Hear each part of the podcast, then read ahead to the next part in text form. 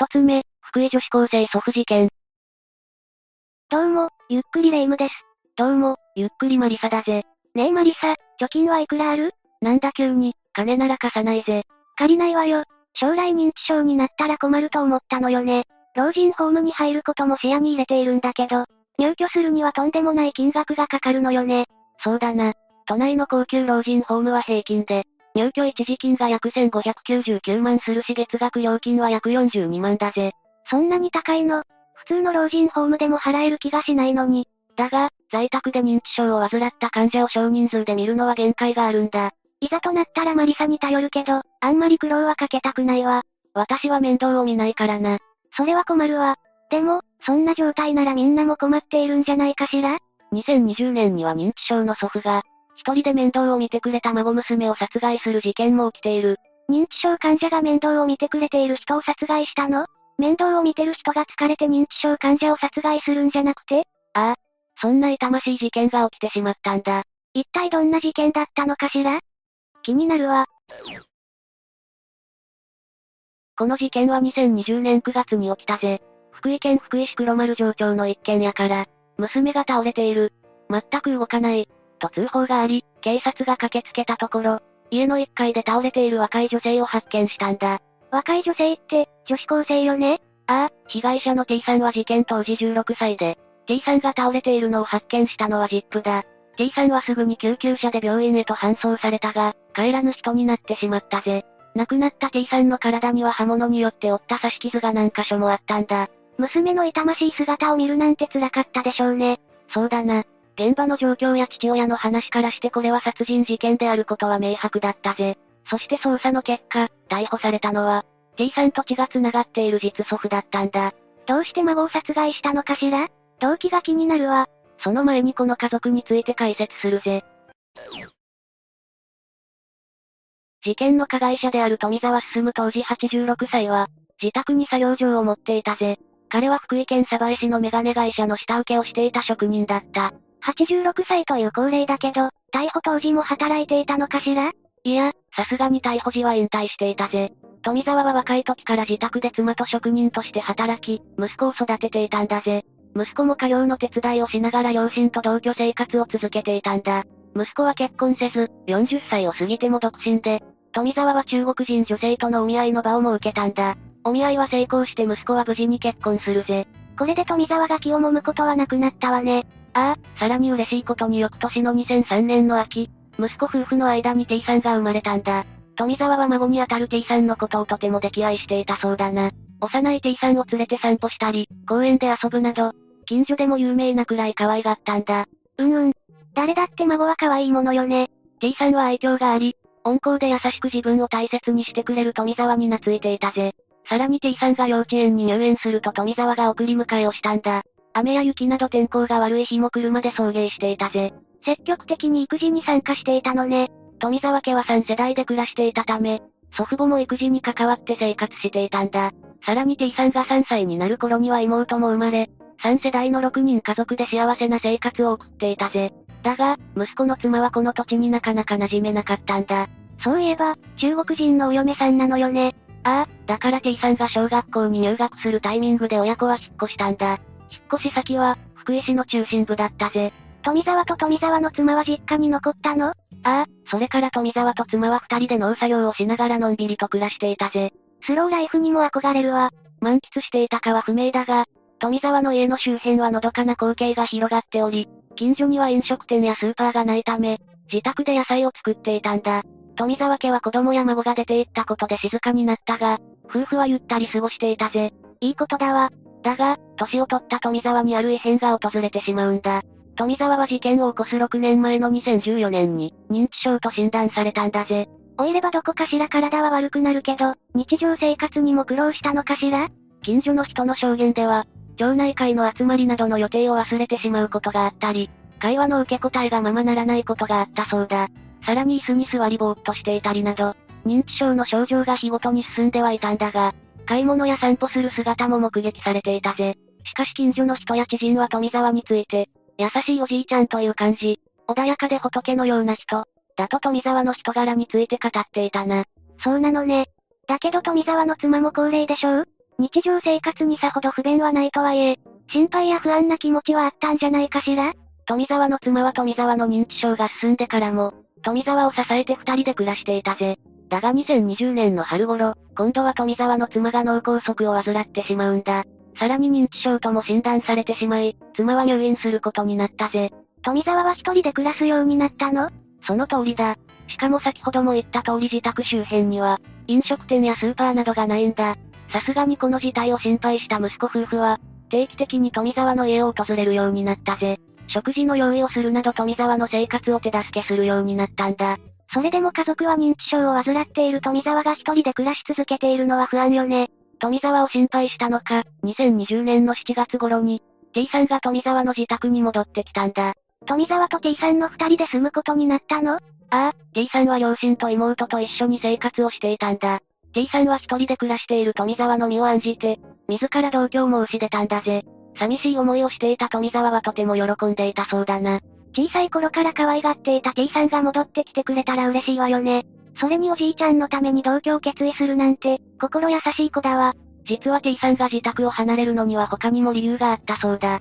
T さんの両親は仲が悪く、喧嘩が絶えない日々を送っていたんだ。T さんは周囲の人に、親の喧嘩を目の当たりにするのが嫌になったと打ち明けているんだ。だから両親から離れて、自分を可愛がってくれた富沢と過ごすことを選んだそうだ。両親の不仲が原因の一つの原因だったのね。ああ、T さんは富沢が認知症であることも、ちゃんと理解した上で同居を始めたんだぜ。同居生活がスタートすると T さんが食事の支度をしたり、家事なども引き受けたんだ。T さんは高校生で、なんと富沢の自宅から自転車で1時間もかけて通学していたんだ。すごい体力だわ。私なら片道でギブアップよ。ちなみにこの頃2年生だったんだが、無遅刻無欠席だぜ。さらにコロナ禍でもしっかりアルバイトをして社会経験を積んでいたんだ。見習いたいくらい立派な子ね。T さんは私立高校の進学コースに在籍していて、夢は教師になることだったそうだ。勉強も家のことも一生懸命こなしながら、生活をしていた T さんは本当に努力家だぜ。富沢も頑張っている T さんのことを、心から大切に思っていたんだ。二人で暮らすようになってから富沢の様子に変化は現れたのかしら？二人で一緒に買い物に出かけている姿を目撃されているな。さらに富沢は T さんにお小遣いもあげており、お互いに支え合って生活をしていたんだ。だが、この幸せな生活は長く続かなかったんだぜ。2020年9月9日、富沢は息子に次のような電話をかけた。大変なことを起こしてしまった。喧嘩していたら動かなくなった。富沢の呆然とした声を聞いて驚いた父親は、車で富沢の家に駆けつけたんだ。そして、自宅の1階部分で血を流して倒れる T さんを発見したぜ。それを見た父親は9月10日の午前0時10分、警察に通報したんだ。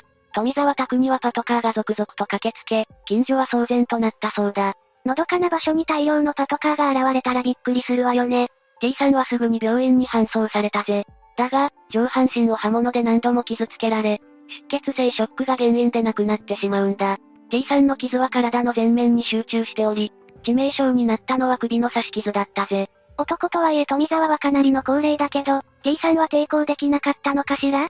高校生の女の子が、大切な家族から刃物を向けられたら、抵抗するのは困難だろうな。T さんは普段着の T シャツ姿で着衣に乱れはなく、抵抗した形跡もなかったぜ。また、寝室から台所にかけて T さんの、大量の血痕が残されていたんだ。じゃあ、T さんは寝ているところを襲われてしまったのね。ああ、富沢から逃げて台所に来たところで息絶えたと思われているぜ。自宅からは T さんを刺した刃渡り約17センチの包丁が見つかったんだ。現場の状況や T さんの父親から話を聞いた警察は、富沢を殺人容疑で逮捕したぜ。実の父親に娘の T さんを殺害された父親の気持ちを思うと、胸が痛くなるわ。この86歳の祖父が16歳の孫を殺害した。というニュースは世間を騒然とさせたぜ。近所の人はこの事件について、お孫さんが小さい頃から本当に可愛がっていたから、もう本当信じられない、この話聞いても何があったんだろうと思って、と語ったぜ。T さんのバイト先の元同僚は、富沢が T さんを車で迎えに来た姿を見ているぜ。T さんも富沢の好物の菓子をバイト先で買っていたと話しているな。バイト先にも仲の良さが知れ渡っていたのね。その元同僚は、バイト中におじいちゃんの話をすることもあった。なんでこんなことになったのか、と悲しげに打ち明けていたぜ。本当にその通りよね。ちなみに逮捕前の取り調べ中、富沢は下着の中に紐を隠し持っていたぜ。これは富沢が自ら自殺するために使う紐であったと判明しているんだ。さすがに罪の意識があったのね。逮捕後の取り調べによると9月9日に、T さんと家庭の事情のことで言い争いになり、孫の言い方や態度をきつく感じて腹が立った。カッとなってやった。さらに、尺を断られて腹が立った。などという供述をしているぜ。お酒なんて手弱で飲みなさいよ。そして事件が発覚した時、台所には日本酒の紙パックが置かれていたぜ。逮捕時、富沢は普段より多く飲酒していたが、酩酊するほどではなかったそうだ。なら認知症が原因で犯行に及んだのかしら？いや、警察は明らかな認知症の症状もないとしているんだ。T さんと喧嘩をして時間が経っても怒りが収まらずに、という線が浮かび上がったぜ。でも富沢と T さんはお互いを大切に思って、支え合いながら生活をしていたのよねああ。事件が起きた9日も T さんはいつも通りで、変わった様子はなかったそうだ。学校側も夏休み前に行われた面談で、家庭の事情でしばらく親と離れて暮らす、と報告を受けていて T さんが実家を出て、富沢と同居していることも知っていたんだ。それについて、相談などはされておらず、悩みを聞いたこともなかったんだぜ。T さんは学校ではどんな様子だったの？明るくて朗らかな生徒であり、家庭環境に悩んでいるようには見えなかったそうだ。つまり二人の間にはトラブルがあったような様子は全くなかったのね。それじゃあなんでいきなり殺傷沙汰になったのかしら？富沢は認知症だけでなく、事件当時に飲酒していた可能性が高かったんだ。そのため、福井県警は鑑定留置を請求したぜ。これが認められると、刑事責任能力の有無や、程度を慎重に判断されることになるんだ。結果はどうだったの？鑑定留置の結果、富沢は刑事責任を問えるとされたぜ。そして初公判は、2022年5月19日に開かれたんだ。富沢はこの時すでに、88歳になっていたぜ。富沢は素直に罪を認めたのかしら？いや、富沢は殺害する気はなかったと殺意を否認したぜ。検察は、富沢は犯行時にアルコールの影響で意識障害があったものの、犯行の動機は孫娘に対する怒りやストレスによるものだ、と主張したぜ。そして、認知症を患っているが犯行において影響はなく、善悪の判断や犯行を思いとどまる能力は著しく低いながらも残っていた。として、心神耗弱状態で罪に問えると主張したんだ。病気やお酒のせいじゃなく、あくまで本人のせいってことね。弁護側はこれに対し、検察側の認知症やアルコールなどの影響で精神障害があり、物事の善悪の判断や犯行を思いとどまる能力は低いながらも残っていた。との主張は合理的な疑いが残ると述べたんだ。つまり、どういうこと？弁護側は富沢が犯行当時の記憶をほぼ失っている、と主張したんだぜ。そのため事件当時は心神耗弱状態ではなく、心神喪失状態だったとして無罪を訴えたんだ。そういうことね。似ているようで全然違うわ。富沢の精神鑑定を担当した医師は、富沢の病状についてカルテを提出したぜ。富沢は徘徊といった行動障害を伴わない、アルツハイマー型認知症だったと認定したんだ。その上で医師は、認知症が犯行に影響したとは考えにくい、と述べたんだぜ。じゃあ、病気のせいという可能性は薄いのね。だが先ほども言ったが、当日の富沢は普段より飲酒量が多かったぜ。その影響で記憶障害や衝動的になる複雑酩酊、意識障害が起きる専門状態だったんだ。抑制力が欠如して興奮を抑えきれずに衝動的に犯行に至った。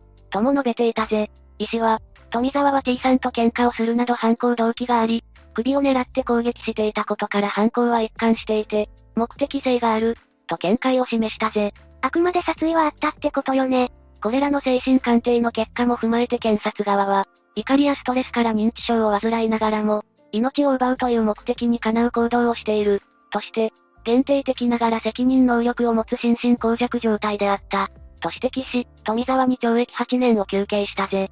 これに対し弁護側は、心神耗弱ではなく心神喪失である、と主張を変えず、最後まで無罪を訴え続けていたんだ。結果はどうなったのかしら ?2022 年5月31日、富沢には懲役4年6ヶ月の実刑判決が下されたぜ。裁判長は弁護側の主張する心神喪失ではなく、刑事責任能力を問える心神耗弱状態であった、と認定した上で、犯行直前に富沢は T さんと喧嘩をしていたことも認定したぜ。上半身、特に首に向かって何度も、包丁で攻撃していたこともわかっているんだ。しかも、首の傷の最も深いところは約8センチにも達していたんだぜ。傷の多さや深さから明確な殺意はあったと指摘して、飲酒で意識障害が生じていたものの、その程度は重くない、と判断されたんだ。殺意がなかったとは、どう考えても言えないわよね。弁護側はこの判決を受けて控訴したぜ。だが、2023年1月26日の控訴審判決公判では、一審の判決が支持され控訴は棄却されたぜ。だがこの控訴審判決後に弁護側は上告したため、今後の最高裁で刑が確定するぜ。まだ争っている最中なのね。ああ、せめて被害者の家族が少しでも納得のいく判決を求めるぜ。近年では認知症に関するトラブルも増えてきているわよね。ああ、認知症などの疾患を患う患者は人によっては性格が凶暴になるんだ。老人とは思えない力で暴れた場合、大人数名で抑え込まなければならないぜ。行政や福祉の力も借りて、マイナスな感情を抱え込まずにしてほしいよな。そうね。被害者のご冥福をお祈りいたします。二つ目、山口連続放火殺人事件。まず事件発生はさっきも話に出た通り、2013年7月21日の夜、山口県周南市の山あいの G 集落で2軒の民家で火災が起きたことなんだ。2軒の民家が？隣り合っていたのかしら？いや、約80メートルほど離れているから、飛び火の可能性はなかったんだ。すぐに鎮火されたの？すぐ近くに地域の消防団の機材倉庫があったこともあって、地域の人総出で消火に当たった結果、火事の一報が入ってから約1時間半ほど後に鎮火したんだが、2件の焼け跡からは男女合わせて、3人の遺体が見つかったんだ。3人も？しかし、これで惨劇は終わったわけじゃなかったんだ。終わったわけじゃないってどういうこと？一夜明けた7月22日のお昼過ぎには、前夜は消火に当たる地域の人たちの世話をしていた。近くに住む女性 D さんが自宅で殺害されているのが発見され、さらにもう一人、前日消死した女性の一人 C さんと、グラウンドゴルフをしていた男性の E さんも自宅で遺体となって発見されたんだ。合計5人もの犠牲者が？普段は静かな集落は大騒ぎとなり、残された人たちは地域の交流施設で宿泊。山口県警はこの集落の住民で、唯一前夜から連絡が取れない男性 H の犯行ではないかと疑いを強めていたんだ。それにしても連絡が取れないというだけで、いきなり重要参考人扱いってちょっと乱暴じゃない？いや、重要参考人となったことには、それなりの理由があったんだ。実はこの重要参考人 H と地域の住民の間には、いくつかのトラブルがあったことを周南警察は把握していたんだ。警察沙汰になるようなことが過去にあったということ？ああ。さらに2011年には、重要参考人の H 本人が周南警察に出向いて、集落で悪口を言われて孤立している、と、2時間ほどにわたって相談しているんだ。それで重要参考人扱いとなったわけね。それで行方はつかめたの？何せ、発生した集落自体が市街地から約15キロほどとはいえ、いわば限界集落の山里だから、捜索といってもほとんど、山狩り、に近い感覚だったらしいな。それにこの頃の周南市近辺は連日夏の晴天が続いていたんだが、最高気温も連日35度から36度と猛暑続きで、捜索は大変だったらしいぜ。事件発生から5日後の2013年7月26日午前中に、近隣の山中で下着姿の H が発見されたんだ。ところで重要参考人から後に犯人として、逮捕された H ってどんな男だったの ?H は当時63歳。火災で焼失した家のうち、未亡人の B さんの住む家のすぐ隣に住んでいたんだ。事件の起きた集落で生まれ育ち、中学を卒業した後に、同じ山口県内の岩国市内で就職。20歳前後に、その頃すでに関東へ移り住んでいた長兄の元へ引っ越して、共に働いていたらしい。ということは事件の頃には帰郷していたということ ?H には4人の兄弟がいるんだが、事件が発生する約20年前の1994年頃に、体を壊した両親の面倒を見るために、当時住んでいた川崎から、生まれ育った山口県周南市の G 集落へ戻ってきたそうだ。川崎ではどんな仕事に就いていたのかしら？タイル張り職人として働いていたそうだが、なかなか腕の立つ職人だったらしいな。帰郷前に暮らしていた川崎市多摩区のアパート近辺を聞き込んだマスコミによれば、川崎を離れて20年近く経っても、地域の人の中には H のことを覚えている人も少なくなかったらしい。それはどういう意味で？よっぽど印象深かったということ？一つには身長180センチほどと長身で目立っていたということもあるかもしれないが、周辺住民の聞き込みによれば、短気なところは確かにあったが気のいいところもあった、そうだ。帰郷後、H は後に有名になる自宅を自分の手で建てているんだぜ。タイル張り職人だったとは聞いたけど、自宅も自分で建てたの？ああ。事件当時 H が住んでいた自宅のある場所は、もともとは駐在所のあったところなんだが、H が帰郷した頃には廃止されていたそうで、空き地になっていたらしいが、その土地を買い取って、自身で住居ともう一つ建物を併設して建てていたんだ。もう一つ？何のための建物？集落に戻ってきた理由は年老いた両親の介護のためだったが、H には村おこしに一役買いたいという気持ちがあったらしいんだ。自宅に併設した建物の地下は、自身のトレーニングルームに改造し、上はカラオケ設備とお茶を楽しめる部屋にしたらしい。でもこの集落は限界集落に近い場所って言ってなかったっけ？だからこそ、地域の人と気軽に集まれる場所にしたい、という夢があったのかもしれないな。仕事も自宅をベースに改築や修繕、バリアフリー化などを請け負う便利屋を目指していたそうだ。お年寄りばかりのエリアなら確かに便利屋のニーズはありそうだものね。しかし、そういう H の思い描いた青写真とは全く違う方向に、事態は変異していったらしいんだ。さっきも言った通り、H がこの G 集落に戻ってきたのは1994年頃のことで、当時 H は45歳だった。ということは、地元を離れて、約30年は経っていたというわけね。まだ40代の定住者ということで、最初は自治会にも加入し、旅行にも参加していたそうなんだ。まずまず順調な滑り出しだったというわけね。それにいくら30年ぶりとは言っても、両親はずっとその集落に住んでいたわけだから、まるっきりの新参者というのとも違うものね。ところが、H の父親という人物はちょっと癖の強い人物だったらしいんだ。癖の強い人物？事件当時はすでに亡くなっていたし、死人に口なしではあるけれど、あまり評判の良い人ではなかったらしい。通常であれば、都会から戻ってきた息子と、地域の人の仲介役を果たしてくれる親の存在だが、H の場合は、それが裏目に出たとも言えるんだ。嫌われ者の息子が帰ってきたぞ、的な？極端に言えばな。そもそも H 自身、そういったことを除細なくこなせるタイプでもなかったようだしな。それに両親の介護を一人で担っていた分、いくら少年とはいえ、身体的にも余裕はあまりなかったかもしれない。事件後に H が語ったところによると、両親ともに認知症で、他にもいくつか病気を併発していたらしい。そのため、H は単の吸引からおむつ交換、日常の細々とした世話を2002年12月に母親が、2004年に父親が亡くなるまで続けたというから、ほぼ10年近く介護生活を送っていたということになるな。それは確かに体力的にもメンタル的にも、少しずつ削られていくような辛さだよね。ああ。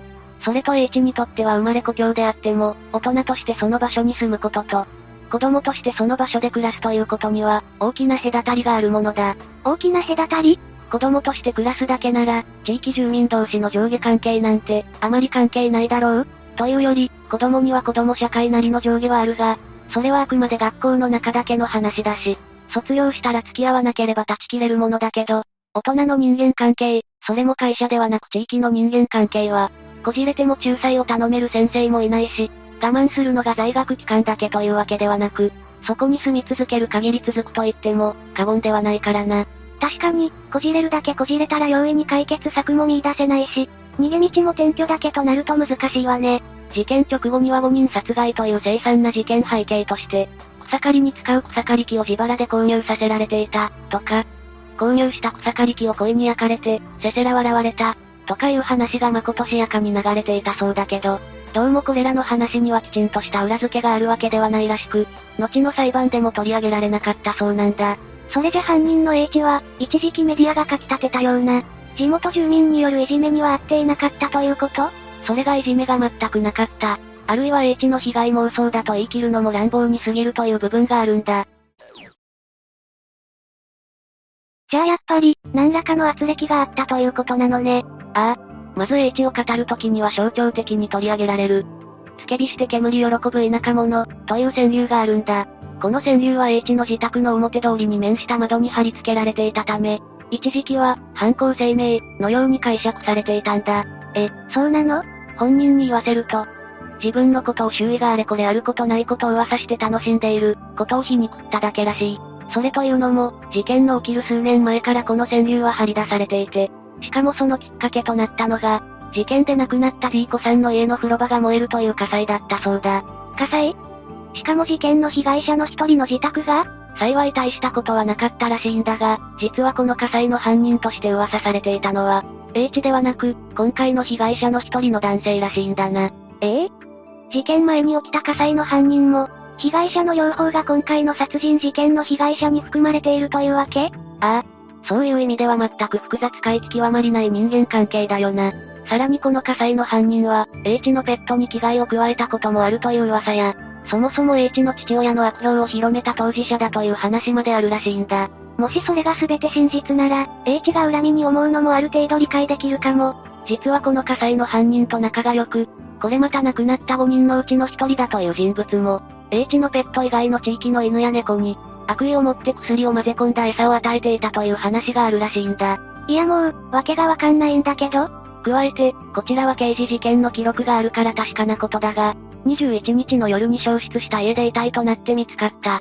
3人のうちの男性の A さんは、2003年1月に、H の胸を包丁で刺すという傷害事件を起こしているんだ。む、胸を包丁で刺す？前年の2002年12月に H の母親が亡くなっているんだが、その日 H は A さん宅を訪れているんだ。何のために？香典返しを持参したそうだが、その後酒が入った時に、包丁を持ち出した A さんに刺されたらしい。何針か抜けがとなったそうだが、H が言うには警察には、相手も自分が悪かったと言ってるから大ごとにしないように、田舎の人と付き合っていかなければいけないのだから、と言われたそうだ。えー、じゃあ A さんは何の処罰も受けなかったの ?15 万円の罰金刑となったらしいが、H に見舞い金や示談金を支払ったわけではないらしいな。いやもう、本当にわけわかんないんだけど、これ現実の話だよね八つ墓村のストーリーじゃないよねだからこそ、この事件の裁判が始まった時、H の話す、自分が受けた被害、が果たして真実なのか、それとも虚虚実実の入り混じった、いわゆる、被害妄想、なのかが重要なポイントになったと言えるんだろうな。こうした何年間にもわたる不穏な空気の果てに、2013年7月21日、とうとう事件は起きてしまったんだ。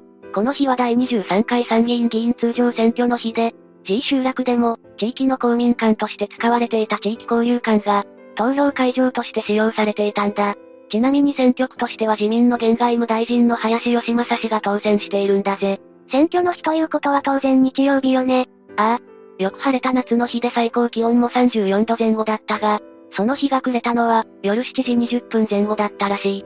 H はまだ白母が残る頃に自宅から約150メートルほど離れた。被害者の A さんと B さん夫婦の家に行き、用意していた木の棒で撲殺した後、家に放火したんだ。これが事件当日最初に目撃された火事だったそうだ。ということは被害者たちは焼死ではなくて、火をつけられた時にはすでに亡くなっていたということね。ちなみにこの A さんと B さん夫婦の家は、かつて H のおじが住んでいた家だったそうだ。そして、H は今度は自宅の隣に住む C さんの家に移動して、こちらも撲殺した挙句に火を放ったそうだ。C さんの家は H の家に隣接しているんだが、H の家は類焼せずに無事だったそうだ。悪運が強いのか、それも狙って火をつけたのかわからないわね。そして次に H は、自宅から今度は交流館の面した通り沿いに、約300メートルほど離れた E さんの家に赴き、E さんを同様に撲殺した後、周辺の山の中に潜伏したらしい。そして、A さん B さん夫婦の家と、C さんの家の火事で借り出された消防団の手伝いのために、H の家の向かいの民家でお茶などの世話をしていた D さんが、一区切りついたところで帰宅し、風呂で汗を流して、日記をつけ、寝ようと2階に上がったのは、日付の変わった翌22日の午前2時過ぎだったそうだが、そこから明け方までの間に、やはり H に撲殺されてしまったんだそうだ。A さんと B さんは夫婦二人とも殺されたわけだけど、他の人は皆一人暮らしだったの？いや、C さんは夫を亡くして一人暮らしだったが、D さんは夫が旅行中で留守、E さんは妻が入院中だったそうだ。だから放火されなかったこともあり、D さんと E さんの殺害が発覚したのは、それぞれ22日の午前11時過ぎと正午頃だったそうだ。特に D さんに関しては、前夜の火災事件が鎮火して、帰宅後に殺されたわけだから、その時に一緒にいた人たちの恐怖感はすごかったでしょうね。そこから緊急配備、山狩り、さらに逮捕までは前に説明した通りの流れなんだぜ。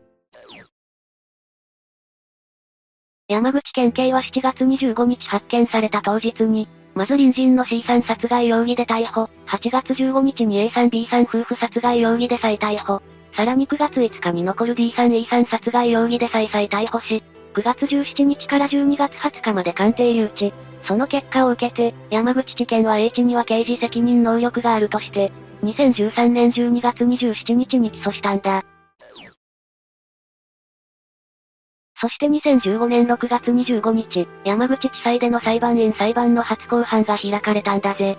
起訴からざっくり1年半かかってるけど、これは？起訴前の精神鑑定を行ったのは山口地検なんだが、起訴後に山口地裁も、精神鑑定を2014年10月中旬から2015年2月末まで、行っていることなどの関係だろうな。裁判では H は、火もつけていないし、頭を叩いてもいない。無実、と起訴内容すべてを否認したんだ。それに対して検察側は被害者宅の一つから H の DNA 型が採取されたことや、H が逃げ込んだ山中から棒が発見され、ルミノール反応があり、H の指紋が付着していたことや、山中からは自殺を示唆する遺書や、言葉の吹き込まれた IC レコーダーが発見されたことから、H の犯行に間違いないと主張。責任能力についても、妄想性障害があったとしたとしても責任能力がなかったり、著しく低下したりしていたとは言えず、犯行に与えた影響も少ない、としたんだ。H と弁護側はそれに対してなんと ?5 人のうち4人の足や腰を木の棒で殴ったのは間違いないが、頭は殴っていない。さらに、残る一人の被害者については叩いた記憶はない、と主張したそうだ。さらに起訴後に山口地裁が行った精神鑑定で、妄想性障害、と判決が出ていることを踏まえて、刑を軽くすべき心神耗弱か、無罪を言い渡すべき心神喪失に該当、と検察側と真っ向から対立したんだ。その後はどうなったの？取り調べの様子を録画した DVD が証拠として提出され、さらに被害者参加制度を利用して、遺族7人の証言や意見陳述が行われ、極刑を求めるとされ、2015年7月10日に最終弁論が行われ、最終陳述では H が、私は無実です、と述べて終わったんだ。そして迎えた判決で、H には死刑判決が言い渡されたんだ。判決文で裁判長はなんと近隣住民が自分の噂をしている、嫌がらせをされていると思い込んだ上に、自分は正しい、と考える傾向が加わり、妄想を抱くようになったと考えられるが、凶器の棒もあらかじめ用意しており、被害者5人のうち3人は殴打されただけでなく、歯が折れるほど口の中に棒を突っ込むなど生産さ、必要さが際立つ、H に前科がないことなどを考慮しても、その罪はあまりに重大で、極刑は免れない、としたんだ。弁護側は即日控訴したものの、申請した精神鑑定も却下され2016年9月13日、広島高裁は控訴棄却で死刑判決指示。ということは上告したのかしら？ああ。そして2019年7月11日、最高裁は、5人の生命が奪われた結果は重大、として、上告を棄却し、H の死刑が確定したんだ。その後、H の弁護団は刑事責任能力に関する精神科医の意見書などを、新たな証拠として提出したが、山口地裁への再審請求は2021年3月に棄却され、即時抗告していることまでは判明している。このままではおそらく死刑執行となっても、H からの謝罪や反省の言葉は聞かれないということね。三つ目、関西生産連続殺人事件。2007年から2013年にかけて関西で起きた関西生産連続死事件、5採用事件とも呼ばれているぜ。なんかタイトルからして、物騒極まりないわね。というか、この凶悪そうな事件の話で、私の悩みが解決するとは思えないんだけど。まあ聞けって。まず2013年12月、京都府の自宅で75歳の男性が亡くなったところから始まるぜ。その男性の遺体から生産化合物が検出されて、京都府警は妻の掛引千佐子当時67歳を逮捕したんだ。まあ彼女は容疑を否認したけどな。その生産化合物って何なの？生産化合物っていうのはシアン化合物とも呼ばれる、極めて強い毒性を示す化合物だな。生産カリとか聞いたことないか？あるある、よくドラマとかで聞くやつじゃん。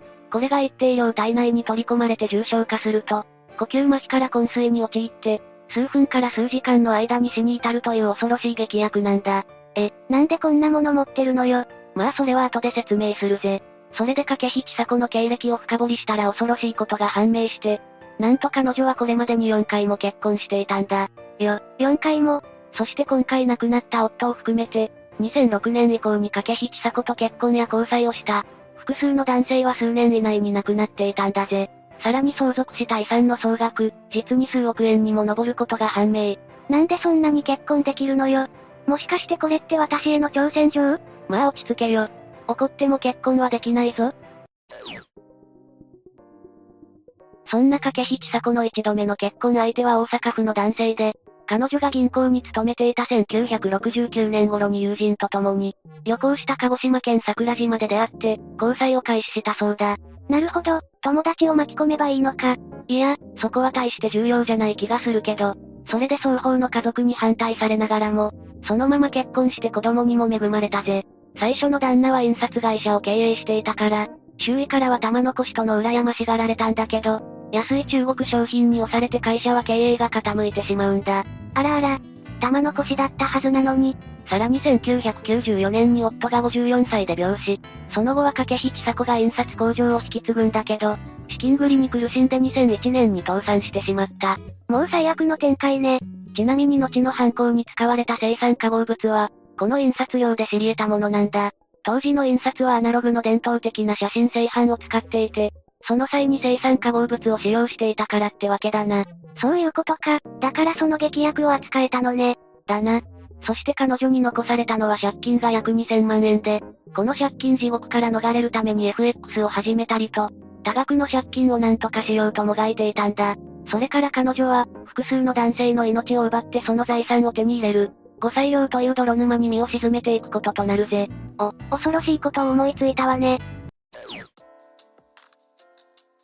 そして2006年に掛引千佐子にとって2度目の結婚相手となる、兵庫県の薬品販売業 M さんが自宅で亡くなった。その際には、兵庫県内の土地付き一戸建てと、大阪市内中心部にあるビルの一角が彼女の名義になって、1億円を超える遺産を相続したんだ。1億円半端ないわね、この女。しかも M さんが亡くなる1年前に千佐子は S さんという、別の男性と交際を始めていて、M さんと結婚した時期と重なっていたぜ。もう次のターゲットに手を出していたのか、ハンター目。そして二人目の夫の死から約2年ほど後の2008年、掛引千佐子は農家の男性と結婚するんだ。だけどその男性は3ヶ月後に心筋梗塞で亡くなってしまった。あ、怪しすぎるんですけど、二度目の結婚の時もだけど、結婚後にあまり時間を空けずに、夫が亡くなっているのはさすがに怪しいよな。よく疑われずにここまで来れたよね。もはやすごいわ。聞いて驚くなよ。2013年に結婚した相手に関しては、結婚をした翌月に亡くなっているからな。いやいやいや、これ完全にやってるわね。それで結果的に2006年から2013年にかけて、男性に生産化合物を飲ませて命を奪ったんだけど、その数は実に12件だ。え、待って。12件 ?4 回の結婚だけじゃなくて、いろんな人と付き合いまくってるじゃない。そうだな。かなりのやり手だぞ。それで立件されたのはこのうち12件中4件だけで、生産化合物を飲ませたことを確認できたのは2件。それ以外については千佐子の関与を疑うことはできても、証拠が乏しくて立件できなくて、結局不起訴となっているんだ。なんか被害者の男性たちがかわいそうになってきたわ。というかさ、この人って子供はいるの？何度も結婚とか繰り返してるけど、彼女には最初の夫との間に二人の子供がいるんだけど、二人目以降の夫との間に子供がいるという情報はないな。でもその子供たちが彼女のために、面会に来ることや手紙を送ってくることはないんだとか。まあ、それだけ悪いことをしちゃったんだもん。しょうがないでしょ。そもそも還暦を超えたこの人がさ、なんでこんなに結婚を繰り返すことができたのよ。しかも金持ちばっかり。そこがどうしても腑に落ちないんだけど。だから落ち着けって。掛引千佐子が用いていた出会いの場は結婚相談所で、しかも何十箇所もの結婚相談所に登録して、ターゲットを漁っていたんだ。なるほど。結婚相談所を巧みに利用したってわけね。それで彼女が提示していた条件は、年収1000万円以上で経営者か資産家、子供がいない、持ち家があるというものだったんだ。いやいや、さすがにそんな好条件の男なんて、冷静に聞いてくれよ。驚くことに、その条件で100人以上もの男性とマッチングしたそうだぞ。え、どういう仕組み？世の中不公平すぎでしょ。ちなみに自己 PR 文は、第二の人生に夢膨らませています。私の性格は明るくプラス思考で寛容で優しいです。相手の方への思いやりと尽くすことが私の心意気です。健康管理と明るい家庭が妻の務めだと思いますだそうだ。やかましいわ。そしていざ交際が始まると、熱烈な愛の言葉を囁いていたらしいぜ。交際相手へ送っていたメッセージは、楽しい2日間をありがとう。私の中のあなたへの思いが募る2日間でした。大好きなあなたへ、恋する妻よりと、まさに熱烈だな。こんなんで引っかかる男も男だわ、しょうもない。別の人には会えば会うほどあなたのことが好きになります。真面目で正直で思いやりがあり、物事をちゃんと分かっていて、すべて信頼できる人です。二人で楽しい新婚生活をしましょう。だそうです、レイムさん。え、何？ストレートに言えばいける感じなの？ストレートに伝えれば大体いけるもんなの？なんで半切れなんだよ。あと彼女は、男が結婚後、私に求めるのは料理と洗濯、そして夫婦生活、と語ってるぞ。まあ実際に多数の男性が彼女の罠にはまっているから、説得力はあるんじゃないか？なんか悔しすぎるわ。こんな女に騙されずに私の元へ来ればいいのに。そして彼女と関係のあった男性は、一度彼女と関係を持つと離れられなくなると語っていたぜ。あと彼女は結婚相手が亡くなると、元の旧姓や最初の旦那の姓に戻したり、さらに戸籍簿では再婚歴を消して、自身の結婚歴が悟られないように万全を期していたんだ。その辺も抜け目ないわね。この事件が厄介だったのは、高齢男性の恋心を利用したものだったから、遺族に複雑な心境をもたらしたことなんだ。遺族もいい年してあんな女に夢中になって恥ずかしい。もう放っておいてくれ。と捜査に非協力的なこともあったくらいだからな。なんか全てがうまい具合に噛み合ってるわね。また、彼女は結婚あるいは交際を始める際に、相手の男性から必ず公正証書を手に入れているんだ。そして高齢だったことが、逆に公正証書を手に入れやすい理由になっていたぜ。公正証書何に使うものなの？公正証書を簡単に言うと、法律のプロである交渉人が作る、契約の成立などについての内容を証明する書類のことだ。だからそれがあると証明力や執行力、安全性があるから持っておくとスムーズにことが運ぶって感じだな。なるほどね。二人の約束の証明書みたいなことか。だな。それで彼女が、もしあなたが死んだら困る。万が一のために私の生活を保障して、と頼むと、被害者となった男性は素直に応じていたらしいぜ。そこまでさせるとは、恐ろしすぎる。そして2013年に捕まった後に裁判が行われて、掛引千佐子が処分したプランターから生産が入った袋が、見つかったことから、一般的には入手困難な生産を持っていたと認定されたぜ。そこは爪が甘かったわね。残念。その上で遺産や金銭的利益を得る目的で、飲ませたとして、それができたのは、交際相手及び妻だった彼女にしかできない、と判断されたんだ。うん、まっとうな判断だわ。彼女が先物取引や投資目的でマンションを購入、またマルチ商法にも手を出して知人らを、勧誘していたことで多額の遺産を食い潰していたこともあって、第一審にて極刑判決が下されたぜ。つまり最も重い刑ってこと？だな。だけど弁護側は、被告は認知症が進み、責任能力も訴訟能力もない、として無罪を訴えたんだ。その後は最高裁まで争ったんだけど、金銭欲のために人命を軽視した非常に悪質な犯行で、結果は重大、極刑を選択せざるを得ない。として、2021年6月29日に上告は退けられて、極刑が確定したって感じだな。まあそりゃそうなるよね。人の命なんだと思ってるのよ。だけど被害が拡大した背景には警察の責任もあったっぽいな。もし警察が一人目の犠牲者が出た時点でしっかりと捜査をして、掛引千佐子を逮捕していたら、被害の拡大は免れた可能性もあると考えられているぜ。だが身近な関係者による供述にも惑わされることもあって、そうしたことから病死あるいは事故死だと、決めつけてしまった部分もあったと言えるんだ。そうなの？うん。ちなみに現在の警察は死体の外側の状態や現場の状態に、不審な点がなければ事件性はないと判断するんだとか。そして司法解剖には回さないらしくて、実際に彼女の周りで亡くなった男性たちの中でも、8人中2人しか司法解剖はされなかったんだ。そういうことか。もっと早くに止められたかもしれないってことか。だな。それだけ日本での司法解剖がなされる率が低いということだな。最後に死因を医師が特定するものの、司法解剖ができないから細かな死因が特定できないのも問題だ。あと薬毒物検査が十分じゃないのも、被害が拡大した要因の一つとして考えられているぜ。そういうのはすぐには変えられないから、命に直結することだけど難しいところよね。うん。さらに死体から血液や尿が採取されても、日本の警察が行っている薬毒物検査では十分ではないとの指摘があるんだ。なんかその辺はあんまり整ってなかったりするのね。それとも新しいものがどんどん出てくるからキリがないのかしら。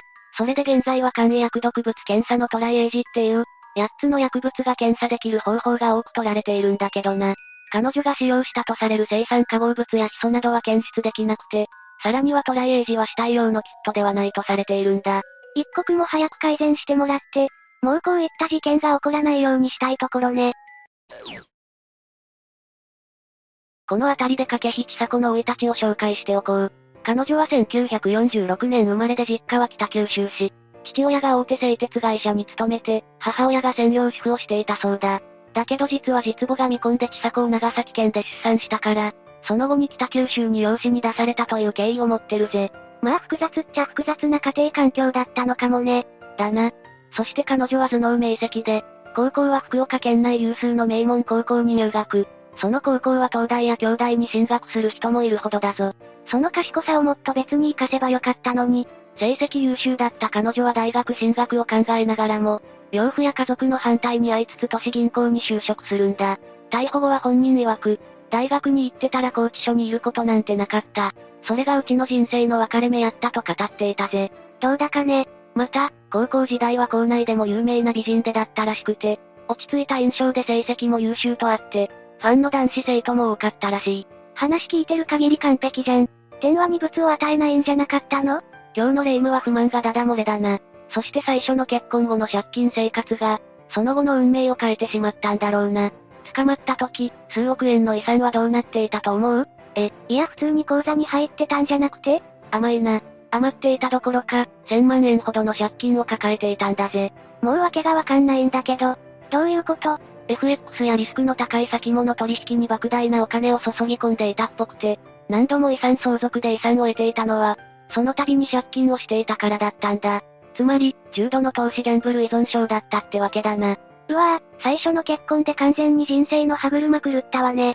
逮捕時も借金を抱えていたことから、逮捕されなければ犠牲者はさらに増えていたことは間違いないな。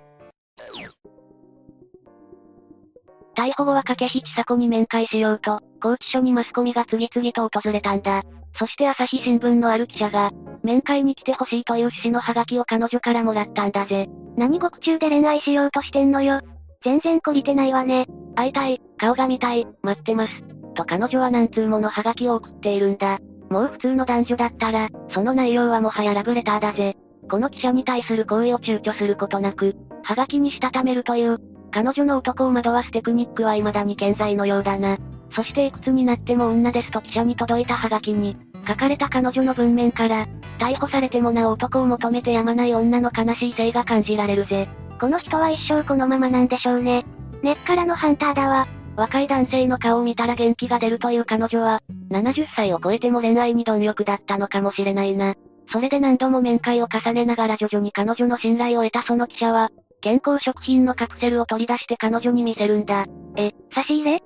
もしかしてその記者もその女の虜に、そんなわけないだろ。そして犯行に使用したのはこのカプセルですか？と記者に尋ねられた彼女は、使ってないと言えば嘘になると答えて、殺害に使用したカプセルが判明したそう。おお、やるわね記者さん。こうして何度も彼女と面会を果たした記者は、その内容を元にして本を出版。この本の出版を彼女に伝えると、苦笑いをしながら、いいよ。先生に書いてもらえるならと答えたんだ。それほどこの記者を信頼していたんだろうな。四つ目、流山女性殺人事件。まずこの事件が起こったのは1997年5月19日午後2時半頃だった。流山市平ヶ崎のマンションの3階にある一室で、当時24歳だった田島由美さんが背中を包丁で刺された姿で発見されたんだ。結構前の事件なのね。その包丁が致命傷だったのかしら？いや、田島さんの遺体には性的暴行を受けた痕跡があって、その後に背中を刺されてタオルで首を絞められたらしい。つまり直接の死因は窒息だな。性的暴行を受けてたってことは、犯人は部外者の可能性が高いわね。実際その通りなんだ。当時17歳だった橋爪祐介によって起こされた犯行で、現場からはキャッシュカードが盗まれていた。その漢字を聞くと、主目的は物取り目的に思えるわね。どうだろうな。性的暴行を加えてる時点でそうとは言い切れない。もし物取り目的ならそこまでする理屈がない。カードを盗んだのも橋爪からすればついでだったのかもしれない。でもあんまり計画的な感じは見て取れないわよね。結構遺留品とかが残ってそうだけど、どうして10年以上も時間がかかったの？真犯人逮捕に時間がかかった理由は単純だ。警察による5人逮捕があったからだ。別の人が犯人扱いされちゃったの？ああ。実際私は現場を見たわけじゃないからなんとも言えないんだが、田島さんには争った形跡が見られず、パジャマ姿で亡くなっていたらしい。それが理由で身内の犯行だと思われたみたいなんだ。でもキャッシュカードが盗まれてたのよね通そういうのって人目につく場所には置かないだろうから、物色の痕跡とかがありそうなんだけど、そこが問題なんだ。実際、田島さんが倒れていた部屋と隣の部屋には衣服が散らばってて、物色した痕跡があったみたいなんだよ。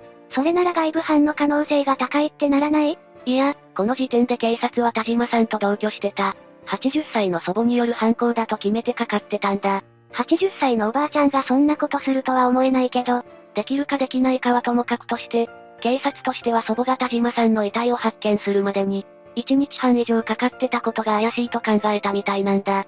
確かに同居してる人がそれに気づかないのは、怪しいと思われるかもしれないけど、でも物色の痕跡がある以上は外部犯の可能性を外すべきじゃないわよね。一応警察内部でも捜査の仕切り直しを求める声があったみたいなんだが、事件の指揮を取ってた捜査幹部がそれを認めなかったらしい。いわゆるワンマンタイプだったらしい。どうして認めないのかしら？素人の私でもおかしいって思うんだけど。当人の事情は知らないが、大方さっさと事件を片付けたかったんだろう。適当に犯人だってことにしとけば自分の手柄にできるからな。でもおばあちゃんとしてはそんなの認められないわよね。ああ。嫌疑をかけられた田島さんの祖母は当初は否定してたらしいんだが、2週間にも及ぶ過酷な聴取によって、ついにやってもない犯行を認めてしまったんだ。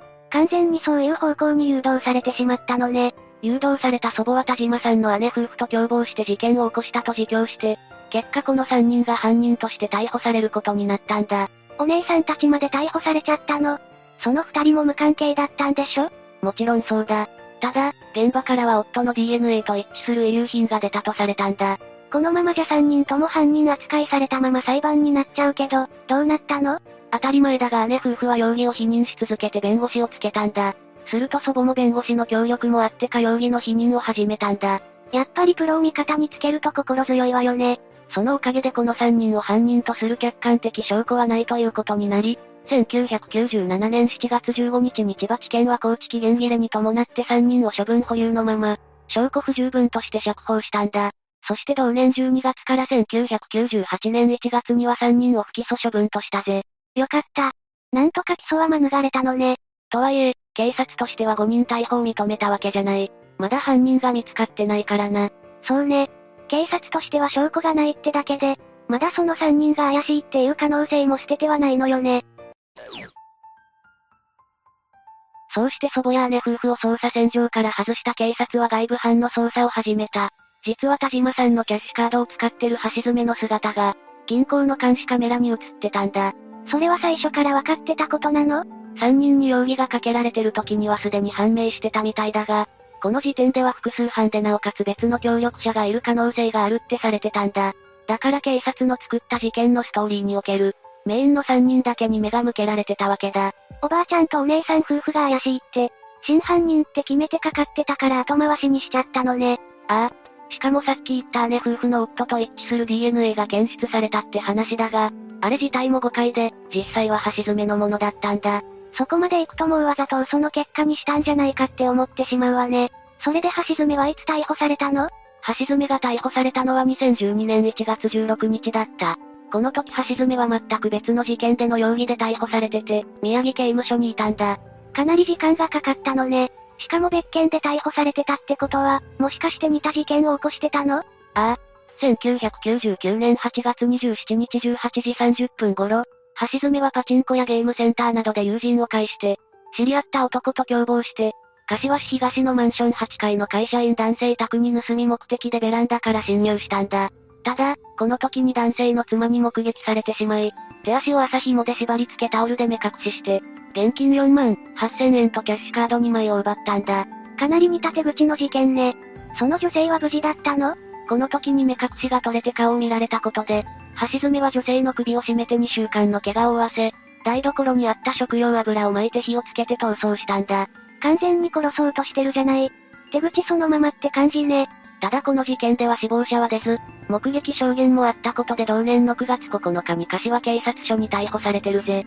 事件から数年後にはもう捕まってたのね。罪状は何だったの？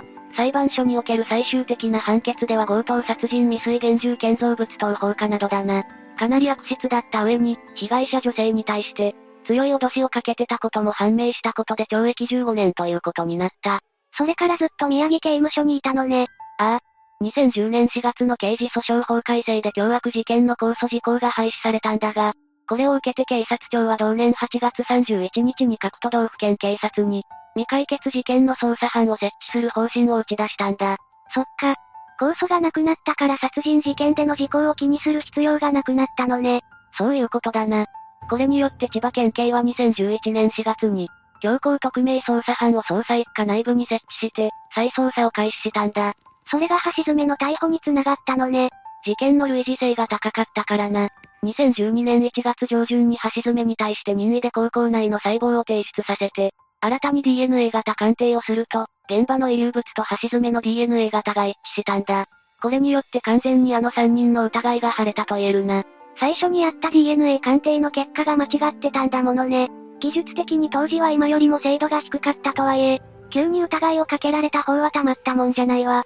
その後、橋爪は田島さんを殺害し、凶器の包丁を犯行後に捨て、田島さんのキャッシュカードで預金約20万円を引き出したことを、認める供述をしたんだ。供述をもとに警察が調べてみると、凶器とみられる古い包丁が流山市内の側溝から発見されたぜ。やっとここで包丁が発見されたのね。この包丁って橋爪が自分で用意したものなの？いや、被害者である田島さんの家にあったものらしい。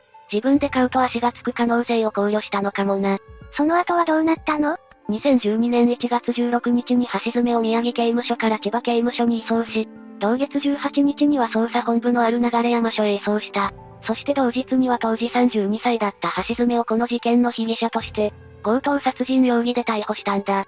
さらに2月8日には千葉地検が強盗殺人強盗強姦住居侵入の罪で起訴したぜ。さすがに犯人って確定してからの流れは早いわね。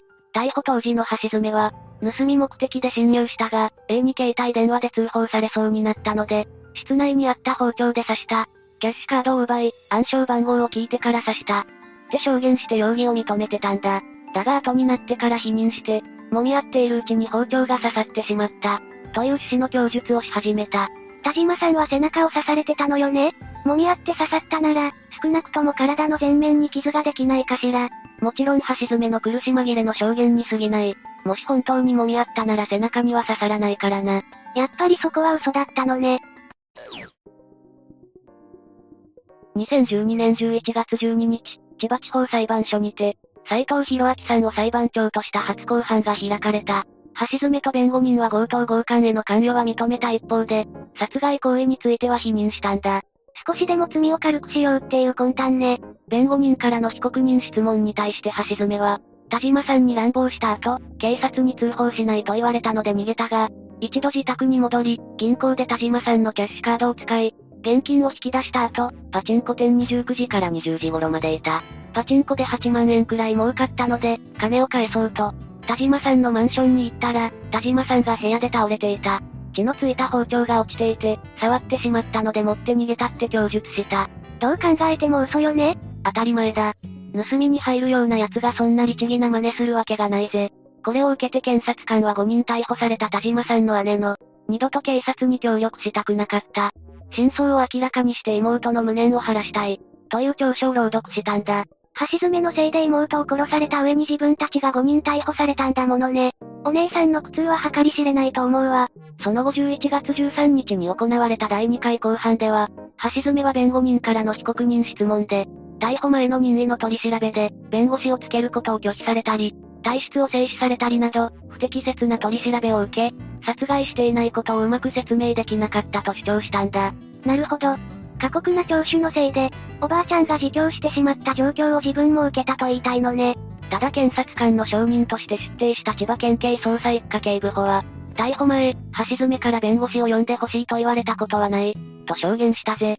まあ一回5人逮捕してしまってメンツを潰されてるわけだし、警察としてはここははっきりさせておきたいわよね。2012年11月16日の第4回公判では、検察官は、盗み目的の身勝手な犯行で、結果も重大、現行の少年法では無期懲役に相当する。とした上で、事件当時の少年法を適用して懲役15年を求刑したんだ。一応事件当時の橋爪は未成年だったから、この事件に関しては少年法が適用されるのね。これを受けて弁護人は最終弁論で、強盗殺人については、客観的証拠がないとして無罪を主張したんだ。住居侵入と強盗強姦についても控訴事項が成立している。として免訴を求めた。難しいところね。確かに時効がなくなったのは殺人に対してだけだし、その二つについてどうするかが厄介ね。橋爪は最終意見陳述で自分の許されない大きな罪を反省している。とした一方で、殺害については改めて否定したんだ。つまり橋爪にとっては殺人だけは何としても否定したかったんだろうな。他は時効は成立するかもしれないし、そこをやってないと認められれば刑も軽くなりそうだものね。ああ。だが2012年11月21日に開かれた判決公判にて、千葉地裁の斎藤博明裁判長は検察官の休憩通り、懲役15年の判決を言い渡したんだ。裁判長は判決理由として、橋爪が殺害を認めたとする捜査段階の供述調書は合理的で信用できる。遺体の状況などから、被害者は乱暴された直後に殺害された可能性が高い。として、橋爪を犯人と認定した上で、強盗と強姦をしたのに被害者方に戻るのは不自然で、被害者に顔を見られており、殺害する強い動機もある。金を返そうという理由も思考できず、弁解は信用できないと述べたぜ。やっぱりそうよね。どう考えたってあの言い訳は無理筋としか思えないもの。一応弁護人側はこの判決を不服として、同月27日付で東京高等裁判所に控訴したんだが、東京高裁の村瀬仁裁判長は2013年7月18日に、橋爪の供述通り、凶器とみられる刃物が発見されており、犯行を認めた捜査段階の供述は信用できる。弁解は信用できないとして、原判決を支持して控訴を棄却する判決を宣告したんだ。その後2014年2月12日付で最高裁判所第三小法廷の木内道義裁判長が、被告人である橋爪の上告を棄却する決定を出したことで、懲役15年の判決が確定した。やっと判決が出たわね。でもちゃんと検察側の意見が通ってよかったわ。橋爪が反省してないことなんてわかるものね。自供の内容が良くなかったからな。わざわざ被害者宅に戻るっていうのは、どう考えても理屈に合わないぜ。橋爪がきちんと逮捕されたのは良かったけど、5人逮捕されたご家族は気の毒よね。警察としても大きな失態を晒したことになるわ。ああ、警察も橋爪が逮捕された2012年1月18日に、千葉県警察捜査一課長の宮内博文さんと、流山警察署長の横田正夫さんが逮捕会見の冒頭で、3人を逮捕したことを5人逮捕と認めて謝罪したんだ。警察庁長官の片桐優さんも同月19日に国家公安委員会後の記者会見で謝罪してるな。一応謝罪はしてるみたいね。でもな、事件当時80歳だった祖母は2010年にすでに93歳で亡くなってるんだ。これを受けて千葉地検は橋爪が起訴された2012年2月9日付で、3人が嫌疑不十分のままでは好ましくないとして、すでに死去していた祖母は被疑者死亡を理由に、存命の姉夫婦は嫌疑なしとして改めて不起訴処分にしたんだ。そっか。事件当時にはもう80歳だったのよね。5人逮捕が認められる前に亡くなっちゃったのね。無念だったと思う。孫を殺された上に自分が犯人扱いされたんだからな。しかも存命中に真犯人を知ることもできなかった。こんなの死んでも死にきれないと思うぜ。お姉さん夫婦はこのことをどう思ってたのかしら姉夫婦と田島さんの母親である遺族の3人は、嫌疑をかけられたことによる精神的苦痛を理由に、2013年8月21日付で国と千葉県を相手取って、慰謝料を含めた損害賠償計1650万円の支払いを求める、国家賠償請求訴訟を起こしたんだ。当たり前よね。結果はどうなったの？千葉地裁の鹿野小木康裁判長の下で審理が行われて、国側が請求棄却を求めてたんだが、2016年4月27日には被告である県側が責任を認めて、原告側に和解金を支払うことで和解が成立したんだ。よかった。これで損害賠償もなかったらあまりにもひどすぎるもの。もちろん田島さんが帰ってくるわけではないけど。もう気づいてると思うが橋爪は2020年3月に刑期を終えて出所してる。ただ、同年7月1日朝、千葉駅付近の店舗から、金品を盗もうとした窃盗未遂建造物損壊建造物侵入事件を起こして、また逮捕起訴されてるんだ。しかも、同年6月に千葉市中央区と松戸市でそれぞれ住宅に侵入して、現金やゲーム機などを盗んだとして、窃盗罪住居侵入罪でも追起訴されてるぜ。この事件の初公判では橋爪は起訴内容を一部否認してたんだが、後に起訴事実を認める主張に一転した。ただ、2020年6月の窃盗事件については起訴内容を否認したんだ。あら、この事件に関して橋爪は2021年6月15日に、千葉地裁の宮崎桃子裁判官の下で開かれた論告休刑公判で、懲役4年6ヶ月を求刑された。そして同年7月9日の判決公判では、被害品の所持状況から橋爪が犯人と推認される。橋爪の弁解は不自然不合理で、20年間の強制期間を経てなお規範意識の欠如は明らかだとして、懲役4年の実刑判決を言い渡されたぜ。15年間刑務所にいたのに出てきた年にまた同じような事件を起こしてるし、裁判官にもそういう風に思われるのも仕方がないけど。5つ目、王将社長射殺事件。この事件が起きたのは2013年12月、京都市山科区にある王将本社で、当時王将フードサービス社長だった、大東隆之さんが射殺された事件だな。このニュースが流れた時は、とても驚いたわ。餃子の王将は全国各地にある有名チェーン店だからな。しかも社長だった大東さんはテレビにもよく出ていたわよね。ああ。たびたびテレビに出る名物社長だったぜ。殺害したのは殺しのプロ？なんて噂なかった？誰かから依頼されたんじゃ？とかも言われていたな。でもずっと事件解決には至らなかったのよね。と思いきや犯人逮捕だなんて、急展開で驚きだわ。じゃ、事件発生から犯人逮捕までを詳しく説明していくぜ。2013年12月19日、5時39分、王将フードサービス社長の大東さんは、いつものように奥さんに見送られながら、自宅から直線距離で約800メートル離れた本社へ出勤。社長ってことは、送り迎えしてくれる運転手はいたの？いや、大東さんは毎日自分で運転して出勤していたんだ。それはびっくりね。しかも随分早い時間に出勤しているのね。大東さんは毎朝誰よりも早く出勤して、会社の前を掃除するのがルーティンだったんだぜ。社長自らがそういうことをする会社って、とても素敵な会社ね。大東さんのルーティンは、よくテレビでも放送されていたぜ。有名だったのね。この日もいつも通り、日課の掃除から一日が始まるはずだった。5時45分、王将フードサービス本社の北側にある駐車場に到着し、大東さんが車を止めて降りたところ、待ち伏せしていた犯人によって拳銃で撃たれてしまったんだ。防犯カメラには、大東さんに人影が近寄る様子が映っていたことから、大東さんはその時に射殺されたと思われるぜ。その後第一発見者である男性従業員が、心肺停止の状態で自家用車の横で倒れている大東さんを発見し通報。すぐに大東さんは病院に運ばれたが、間に合わなかったのね。司法解剖の結果、死因は心臓破損による失血死。凶器は拳銃で至近距離から4発。その4発すべてが急所に命中していたんだぜ。すべてが急所に？ああ。これが、犯人は殺しに慣れた人、だったんじゃないか？って言われる理由の一つだな。でも凶器が拳銃って、撃った時の発砲音とかを聞いた人がいるんじゃないの？警察が現場周辺の住人に話を聞くと、5時45分、大東さんの車が止まっているのを見た、と証言した人はいたが、発砲音を聞いた人は現れなかったんだ。そのことから犯人は、銃声を消すサイレンサーを使用していた可能性があるぜ。サイレンサーなんて、普通の人は使わないわよね。犯人は殺しのプロセスが、さらに濃厚になってくるよな。被害者が大手企業の社長となると、お金目当ての犯行なのかな？ところが大東さんの着衣に乱れや争った形跡はなく、財布や小銭入れも奪われていない。さらに車内には現金100万円があったそうだが、それも手つかずで残されていたんだぜ。なるほど。強盗目的じゃないことは明らかね。強盗目的じゃないとなると、大東さんに強い恨みを持った誰かが犯行に及んだと推測されるぜ。事件当日の夕方、王将フードサービスは緊急会見を開いたんだ。社長の偉大さや優しさを伝えながら、恨みを持った人間が関与している。可能性について真摯に向き合うと発表。社長自身は良い人だったとしても、会社的に恨みを持った人がいたのかしら？この時、王将フードサービスは係争中の案件をいくつか抱えてはいたが、直接この事件に結びつくとは考えられないと主張したんだ。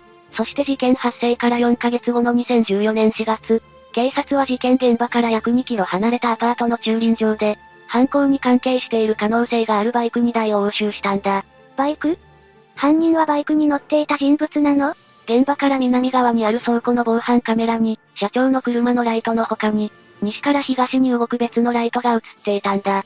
分析の結果、光の角度からそのライトは、バイクの可能性が高いと判断し警察はバイクに目をつけていたんだぜ。押収されたバイクからは、何か出たの？押収した2台のうち、1台の右ハンドルから硝煙反応が出たんだ。硝煙反応って、銃を撃った後に残るやつよね。普通に生活しててそんなもの検出されるとは思えないし。この事件に関係がありそうね。残りの1台は、ナンバープレートが付け替えられていたそうだ。さらにこの2台は、この事件の2ヶ月前に京都市内で盗まれたものだ。ということが判明したんだ。足がつかないよう、盗んだバイクを使ったってことかしら。その可能性が高いな。警察は王将フードサービス社役員や取引先に事情聴取を実施したり、現場周辺の防犯カメラやドライブレコーダーを解析するも、犯人に繋がる証拠は出てこなかったんだ。警察にも303件の情報提供があったが、どれも有力な情報とはならなかったぜ。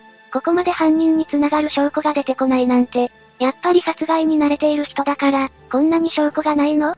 それもあるが、事件当日の天気とかも関係しているぜ。まず目撃者がいないことについてだ。事件が起きたのは12月の早朝。5時なんて、この時期は外もまだ真っ暗よね。しかもその日の天気は雨だったんだぜ。じゃあ雨のせいで証拠が流されちゃったってこと？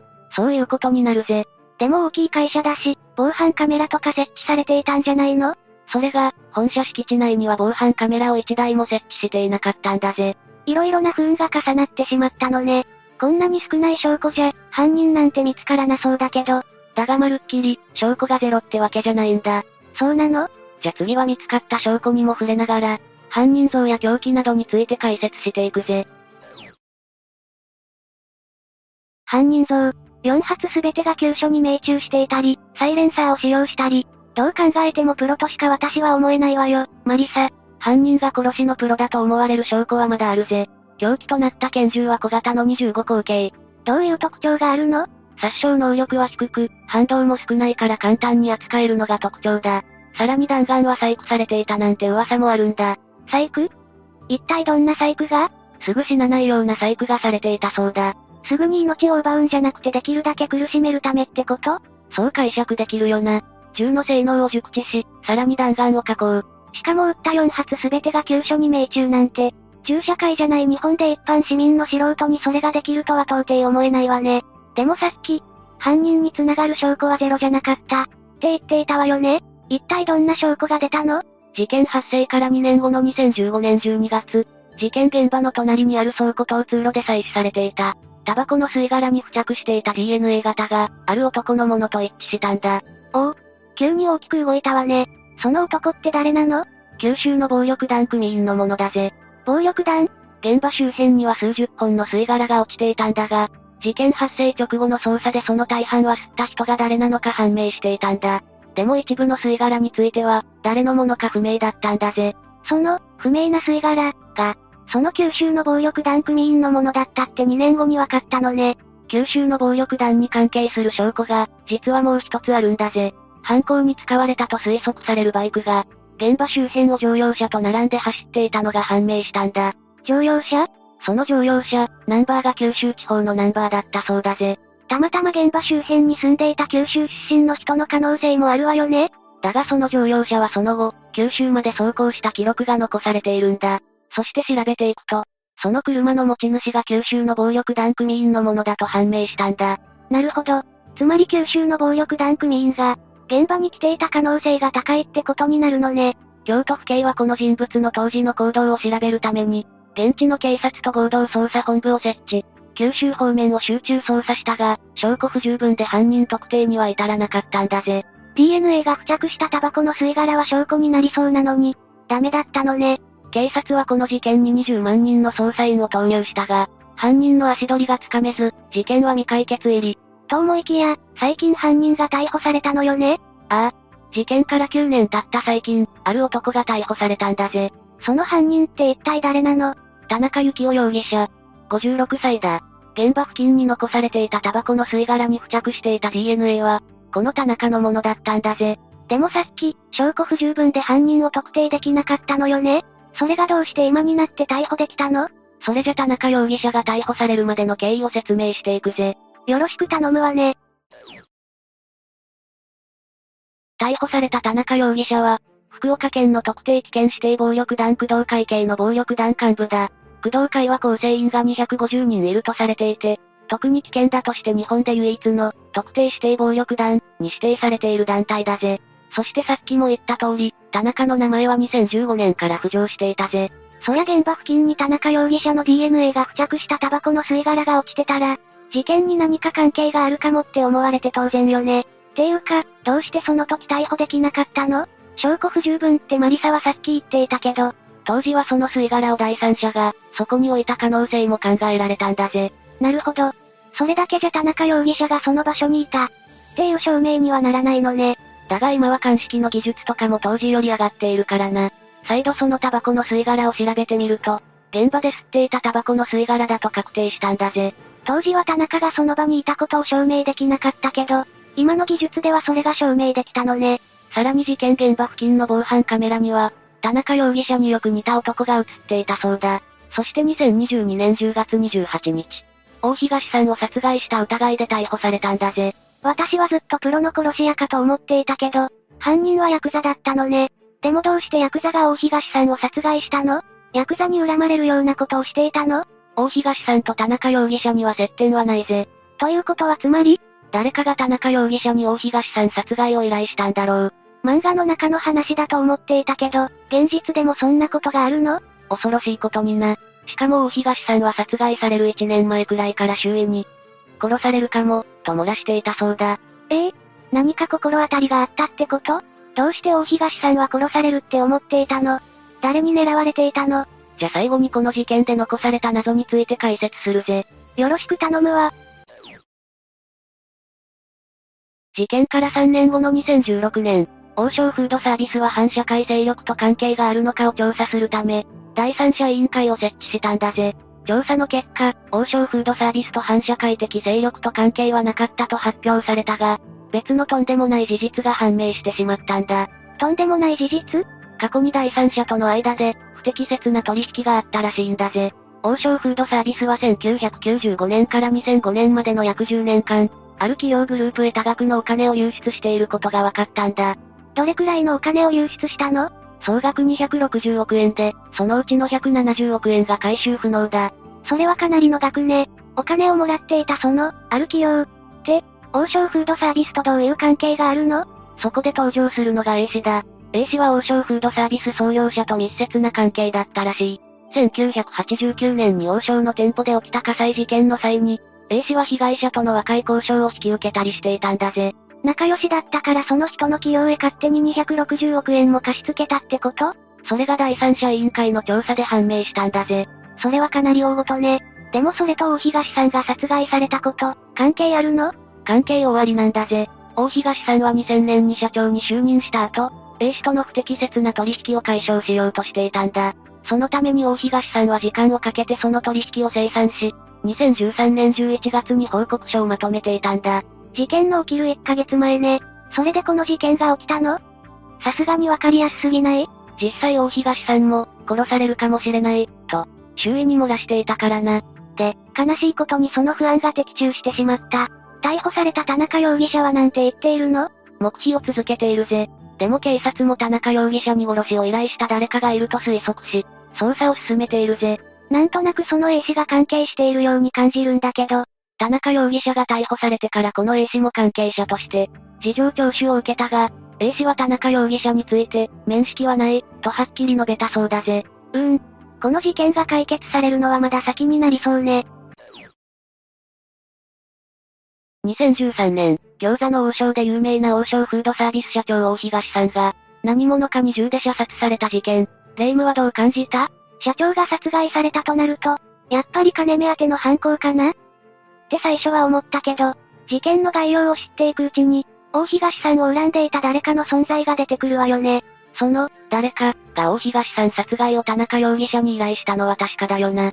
不当な取引をしていた、A 氏、の存在がやっぱり気にかかるわ。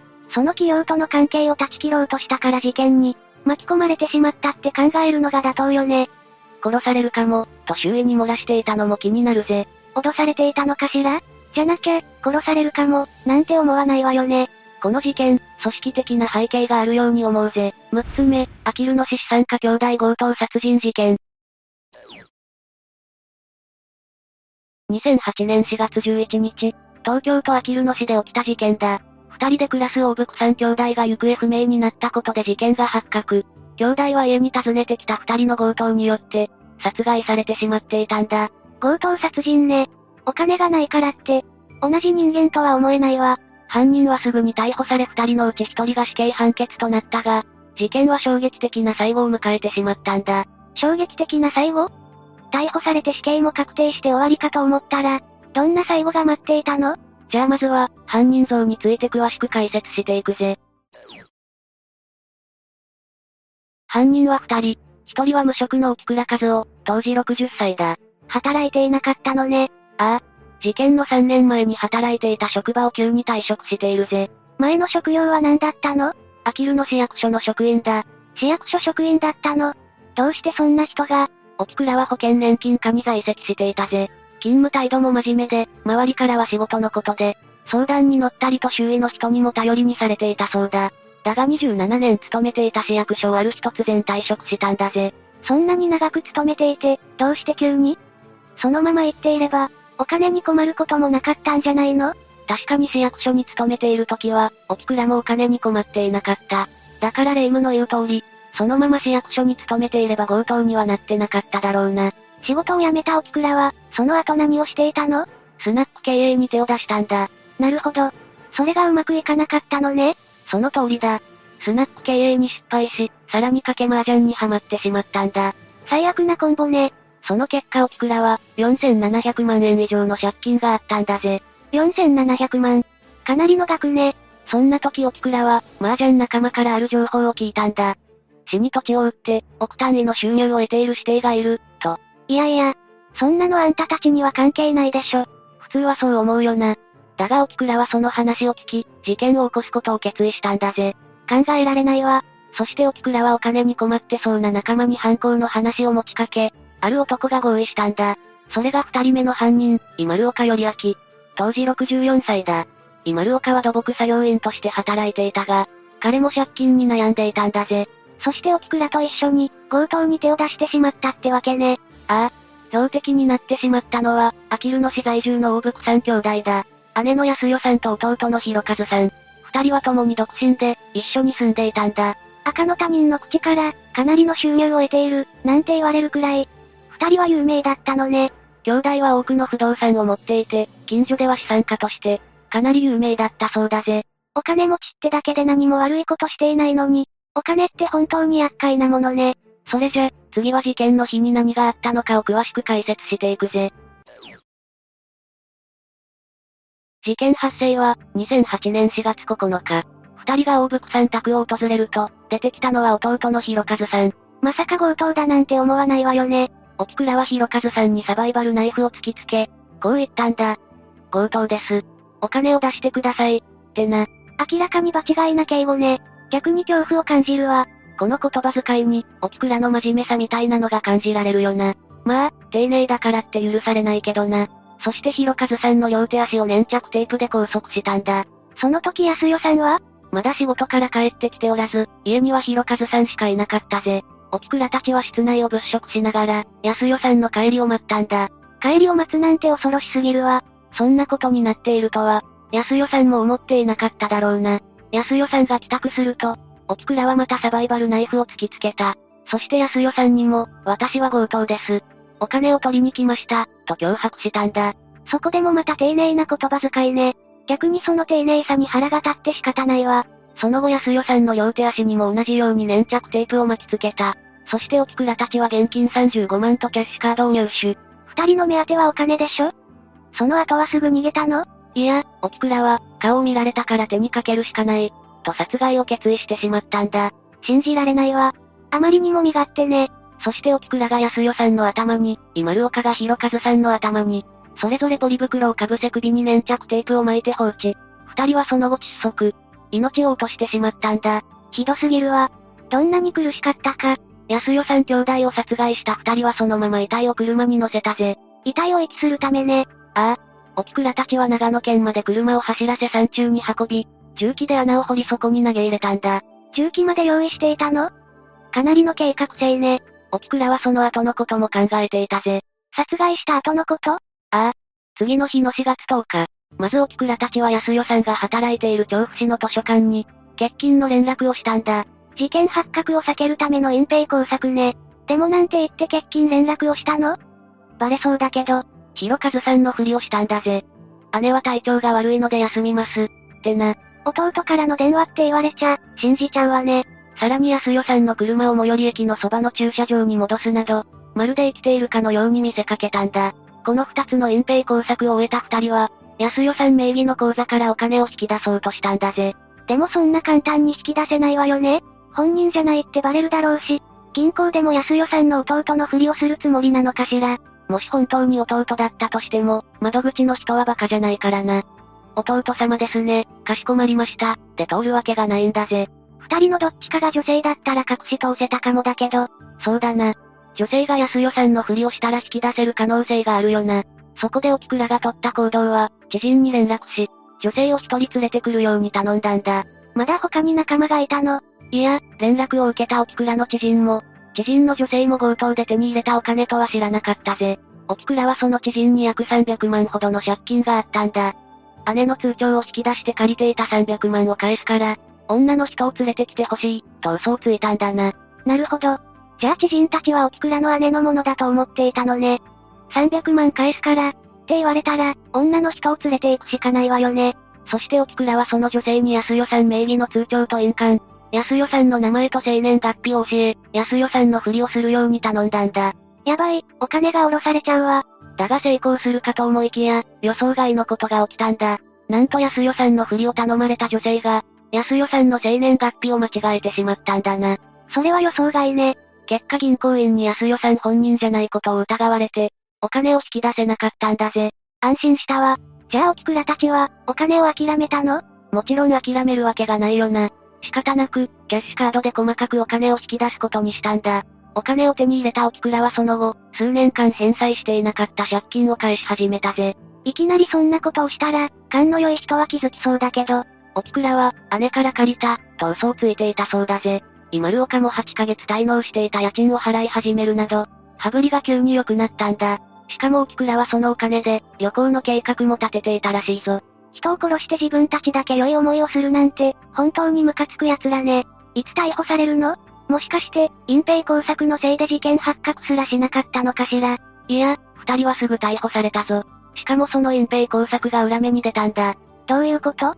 じゃあ次は逮捕までの流れを解説するぜ。事件を隠すために隠蔽工作をしたのよね？なのにそれが裏目に出たってどういうこと？隠蔽工作をしたのは4月10日、その日だけ。翌日の11日以降、安代さんは無断欠勤が続き職場の人は、安代さんに何かあったのではないか？と思っていたんだ。でも、職場で安代さんは体調が悪いってことになってるんでしょ？普通、具合悪いのかな？ってなって終わるんじゃ。職場の人は、安代さんのことを、どんなに体調が悪くても出勤する人、と語り、さらに、今まで弟が電話なんてしてきたことがない、と最初から、沖倉たちからの、偽電話、を不審に思っていたんだ。私なら、そんなこともあるかな？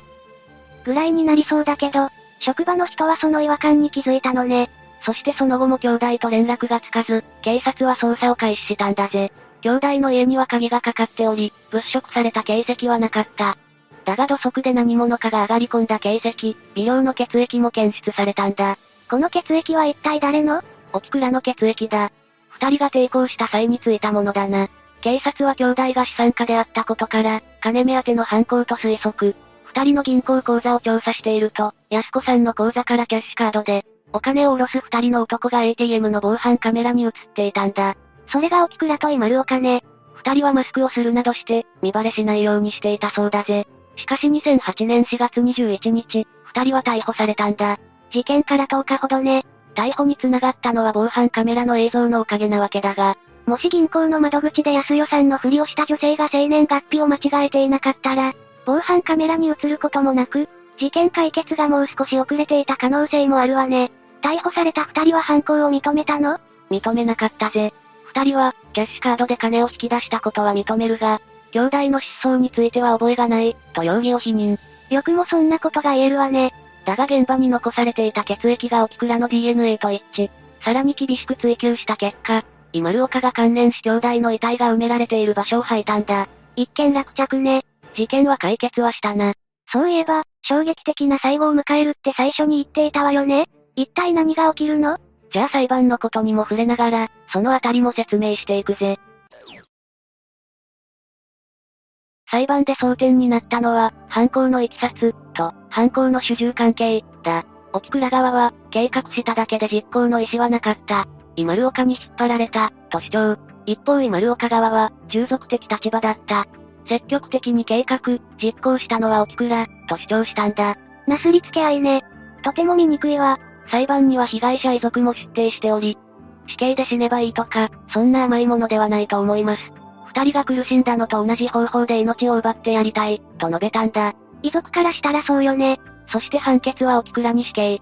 イマルオカには無期懲役が言い渡されたんだぜ。沖倉だけが死刑だったのね。遺体を遠く離れた長野まで運び、掘った穴に埋めるというやり口。さらに事件発覚を避けるための隠蔽工作。冷酷で残忍な行為ね。腹が立って仕方がないわ。そして計画段階から沖倉が主導だったと認められたんだ。なんと沖倉は今丸岡の3倍以上の現金をもらっていたらしいんだぜ。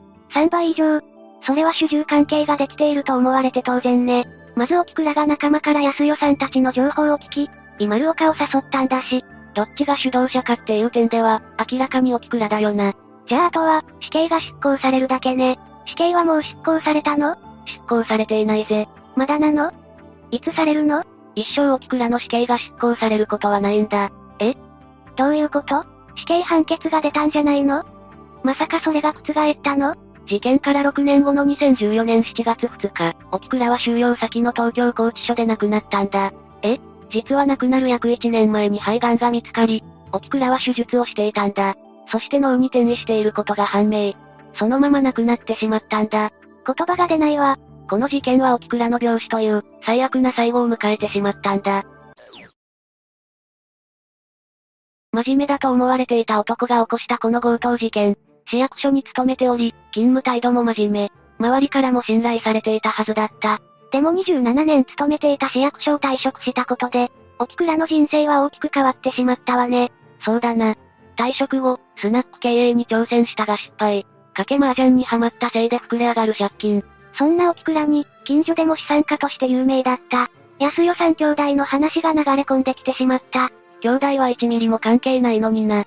そして沖倉は今丸岡を誘い、この強盗事件を起こしたんだ。安代さんたちを脅迫する時も場違いな敬語を使ったりして、強盗とは思えない丁寧さを出していたわよね。強盗です。お金を出してください、な。何度聞いても強盗とはミスマッチな言葉遣いだぜ。お金目当てだったけど顔を見られたからっていう身勝手な理由で、最後は二人の頭に袋をかぶせて窒息死させるなんて、ひどすぎて言葉が出ないわ。どれほど苦しかったか。挙句の果てに、自分は病気でこの世を去ったんだもんな。絶対にあってはならない結末だわ。七つ目、岡崎市会社役員殺人事件。これは2013年に起きた事件だ。2013年。事件から9年もの時間が経っているのね。ああ。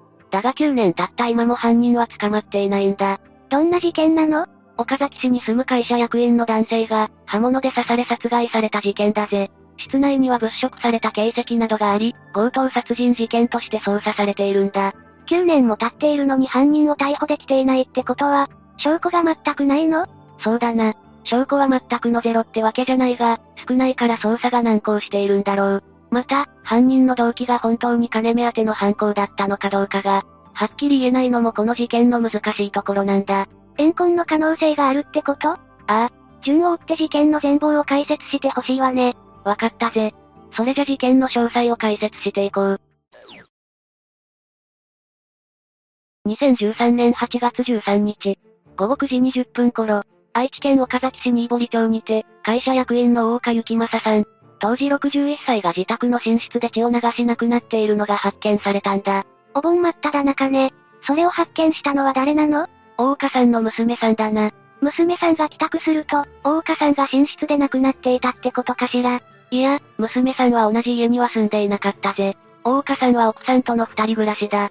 その時奥さんはどこにいたの？奥さんはこの事件の3日前の8月10日から、九州の実家へ帰省しており、家にはいなかったぜ。大岡さんは一人家でお留守番をしていたのね。ああ、お盆時ということもあり、大岡さんも夏季休暇を取っていたぜ。いつからお休みだったの？?8 月10日から18日までの8日間、お休みをもらっていたんだ。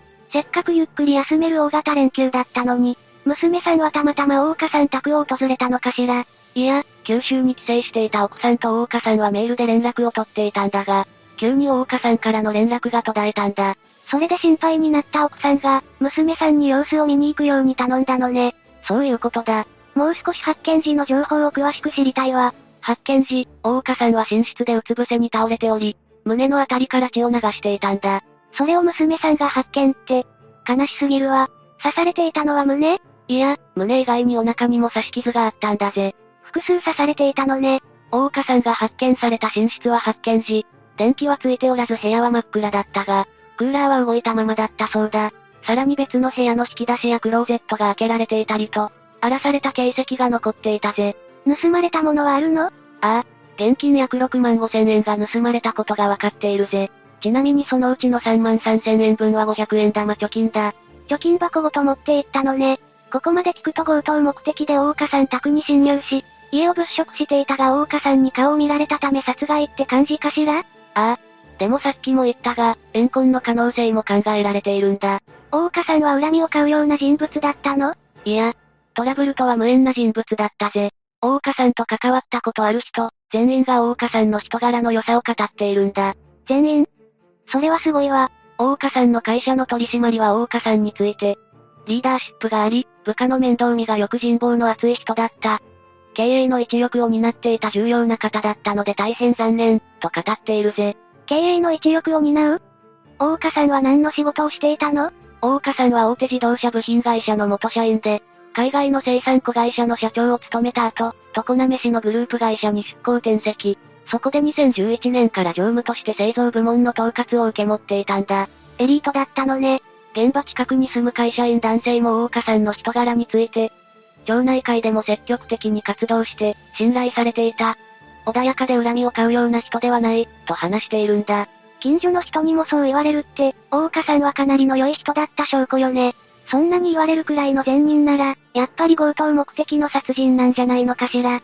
だが凶器が外部から持ち込まれたものを使用していることから、怨恨の線も捨てきれないと指摘する声もあるんだ。なるほど。それは確かに強盗殺人とは言い切れない理由の一つになるわね。それじゃ次は事件発覚までを時系列で解説していくぜ。そういえば大岡さんの殺害日時っていつなの？それがはっきりと分かってはいないんだ。だが大岡さんの事件前の行動を追っていくとある程度推測はできるぜ。大岡さんは8月10日から18日まで夏季休暇を取っていたのはさっき言ったよな。え？え ?8 月10日のお昼頃、九州に帰省する奥さんを名鉄新安城駅まで、車で送っていることがわかっているんだ。それで奥さんとはメールで連絡を取り合っていたのよね？っていうことは、メールの返信が来ているうちはまだ、大岡さんは生きていたってことになるわね。その通りだ。8月10日はまだ奥さんと連絡も取れていたし、何もなかっただろう。そして次の日の8月11日の午後2時頃、そのくらいから大岡さんからの連絡が途絶えたんだ。それじゃ殺害されたのはその時間の前後くらいかしら？いや、調べによると大岡さんは8月11日の夕方頃まで、パチンコ店にいたことがわかっているんだ。よかった。ただ連絡を返していなかっただけね。パチンコを出た大岡さんはその後、スーパーによって次の日の朝ごはんを買い、帰宅。帰宅後は自宅の2階でパソコンをいじっていたことも判明しているぜ。じゃあ亡くなったのはその後ってことになるわね。ああ。そして8月13日午後8時、大岡さんと連絡が取れず、心配になった奥さんから連絡を受けた娘さんが、様子を見に行ったら大岡さんが寝室で亡くなっていたんだ。っていうことは、犯行時刻は11日の夕方から発見された13日夜までってことかしら。そこからさらに犯行時刻を絞ることができるぜ。大岡さん宅の郵便受けには回覧板が入れられていたんだが、その回覧板は8月12日午後8時頃に近所の人によって入れられたものだ。発見される1日前ね。ああ、その回覧板を届けた女性によると、家の電気が消え真っ暗だったため、不在だと思ってそのまま郵便受けに入れた、と証言したんだ。つまり回覧板を届けに行った時はもうすでに、大岡さんは亡くなっていた可能性があるってことね。その通りだ。そしてさらに、12日の朝食べようと前日に買っておいたお弁当が、手つかずで残っていたんだぜ。なるほど。さらに13日朝に配達された新聞も郵便受けに、そのまま残っていたというんだ。ちょっと整理するわね。11日の夜まではパソコンをいじっていたことが分かっていて、12日の朝に食べようと買っておいたご飯がそのままってことは、犯行時刻は11日夜から12日未明ってことで合っているかしら？ああ、その通りだ。それじゃあ次は、現場で発見された証拠に触れていきながら解説していこう。それじゃ最初に、侵入した形跡について解説していくぜ。まずはそこからよね。強盗っていうことは窓ガラスを割って入ったのかしら。いや、犯人は鍵のかかっていないお風呂場から家の中へと侵入。そして娘さんが家に訪れた際、玄関の鍵が開いていたことから、犯人は玄関から逃走したと思われるぜ。やっぱり最初に全部の窓を調べて、鍵が開いていないか確認するのかしら？プロはそうやってなるべく窓を割らずに侵入するらしいな。だがこの犯人はなんと、最初は窓を割って侵入しようとしていたぜ。そうなの？大岡さん宅の1階窓ガラスにひびが入っていたんだ。さらに割ろうとして失敗した痕跡が複数あったんだぜ。でも割れなかったから鍵が開いている窓を探して侵入したのかしら？ちなみに2階寝室の窓も鍵が開いていたそうだ。今回はこの寝室からの侵入じゃなかったけど、2階だからって油断せずに鍵はかけた方が良いわね。そして物色された形跡は1階に集中していたそうだ。2階を見て回っている時間はなかったのかしら？大岡さんは寝室で殺害されたの？いや、違うと言われているぜ。ベッドには血痕が付着していなかったからな。つまり他の場所で刺されたってこと？ああ。別の部屋で刺され、寝室に逃げ込んだが力尽きてしまったと推測されているぜ。このことから、就寝中だった大岡さんが何か変な物音に気づき、寝室を出た後に刺された可能性が高いんだ。どれだけ怖かったか。想像するだけで悲しくなるわ。さらに恐ろしいことに、犯人は大岡さんを殺害した後、1階の物色を続けていた可能性も浮上しているんだ。え ?1 階には大岡さんの血痕が少量付着していたんだぜ。つまり大岡さんを殺害した時に犯人は帰り血を浴び、犯行後に1階を物色している際、その帰り血が付着したんじゃないか？と推測されているんだ。人を殺した後も部屋を物色？同じ人間人の心がないんだろうな。絶対にこのクズ野郎を逮捕してほしいけど、未解決事件なのよね。他に決定的な証拠は出なかったの？ああ。もう一つ現場に残された証拠があるんだ。それが犯人の靴跡だぜ。え、犯人の靴跡？それ結構重要な証拠じゃないの？よくその靴跡が、犯人逮捕につながることあるわよねああ。警察はその靴跡をもとに、犯人が履いていた靴を特定したんだ。それで？その情報は役に立った？役に立っていたら、きっとこの事件ももう少し進展しているだろうな。犯人が履いていたと思われるサンダルは大量生産のマレーシア製。全国でも1万足が出荷されているんだ。うわぁ、その情報だけで気が遠くなるわね。だが岡崎市にある店舗でも売られていたことが判明したんだぜ。でもやっぱりそこから犯人特定は難しいものなのかしら。ああ。このサンダルは色と種類が3種類あり、さらに現場の靴跡からはサイズを特定できていなかったんだ。ええ犯人の足のサイズがわからなきゃ、靴がわかっても意味ないわね。そういうことだ。警察は販売ルートから犯人を絞り込むことができず、県警は犯人が履いていたとされるサンダルについて、ホームページで公開し、現在も情報提供を求めているぜ。さらに犯行時刻に近いと思われる11日の午後10時過ぎ、現場付近では不審な車の目撃情報が報告されているんだ。じゃあ犯人は車を使用した可能性があるってこと？ああ。だが車種も特定されていないし、犯人が車を使った証拠もまだ発見されていないぜ。うわぁ、証拠が圧倒的に足りないわね。凶器すらわかっていないからな。一番有力とされる靴跡も、不発だったものね。それじゃあ、この数少ない証拠から見えてくる謎についても解説していくぜ。この事件で最も重要となるのは、犯行の動機が金目当てなのか、怨恨なのかっていうところだ。そうね。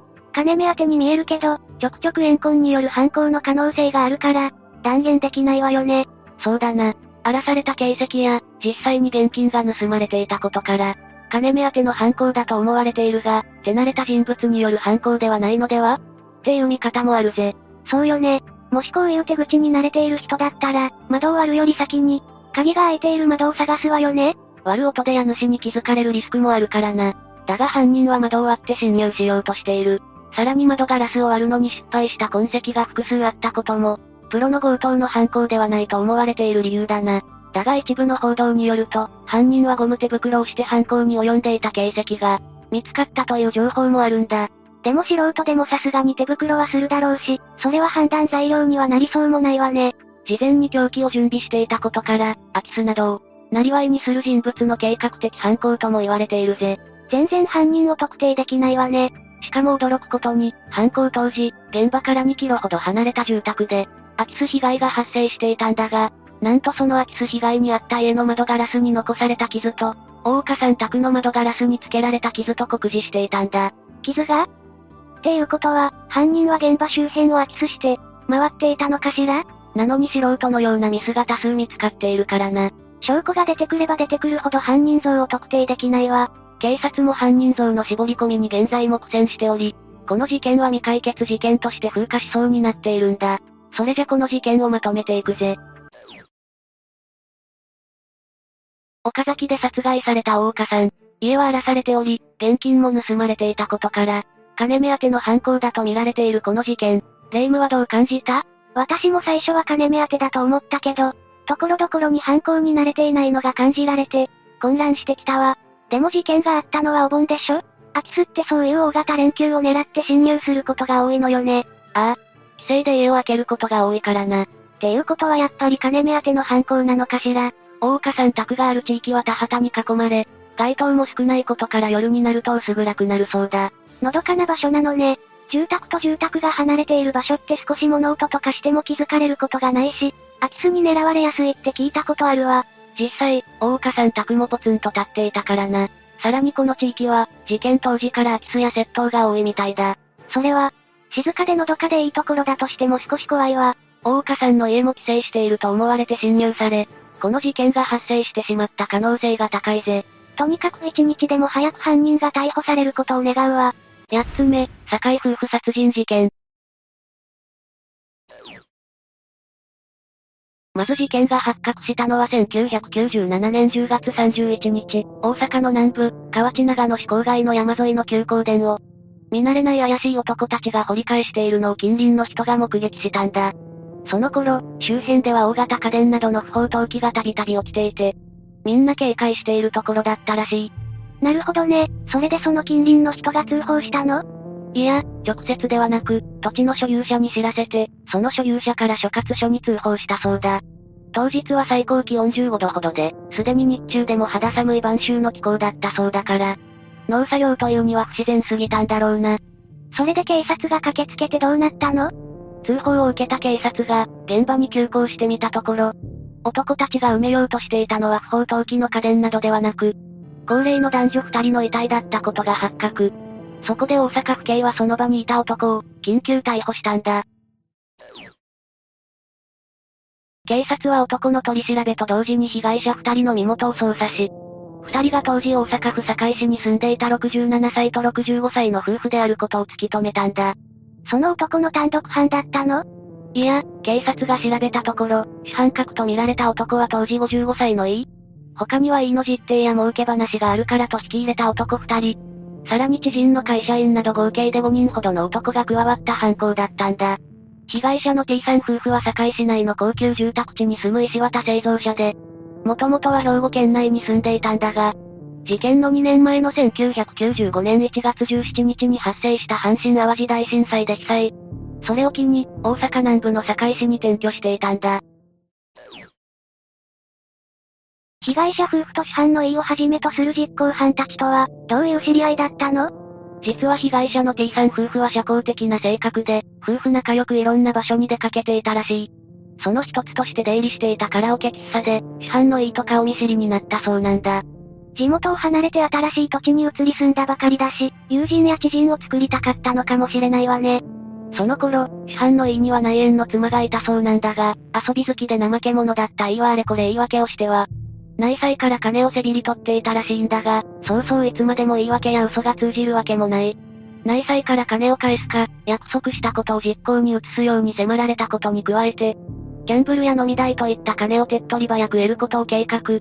そこでカラオケ喫茶で知り合った T さん夫婦が裕福な自営業者で、自宅に多額の現金をタンス預金していると聞き及んだ E は、T さん夫婦を襲撃することを思いつくんだ。金に困った、そうだ、人を襲って奪い取ろう。って、短絡的すぎて、怖いわね。だよな、しかもいいわ、現金だけでは足りないな。ついでに家土地も俺のものにして売り飛ばせばいいし。夫婦に俺が金を貸してたことにして、その返済を親族に求めれば、さらに金が手に入るなと考えついたらしい。考えつくというより、何もかも奪い取ろうだなんて、悪魔みたいな計画だわ。だよな、それでいいわ、自分一人で結婚するには難しいと考え。まず実定の B と知人の会社員の男 C を誘ったんだ。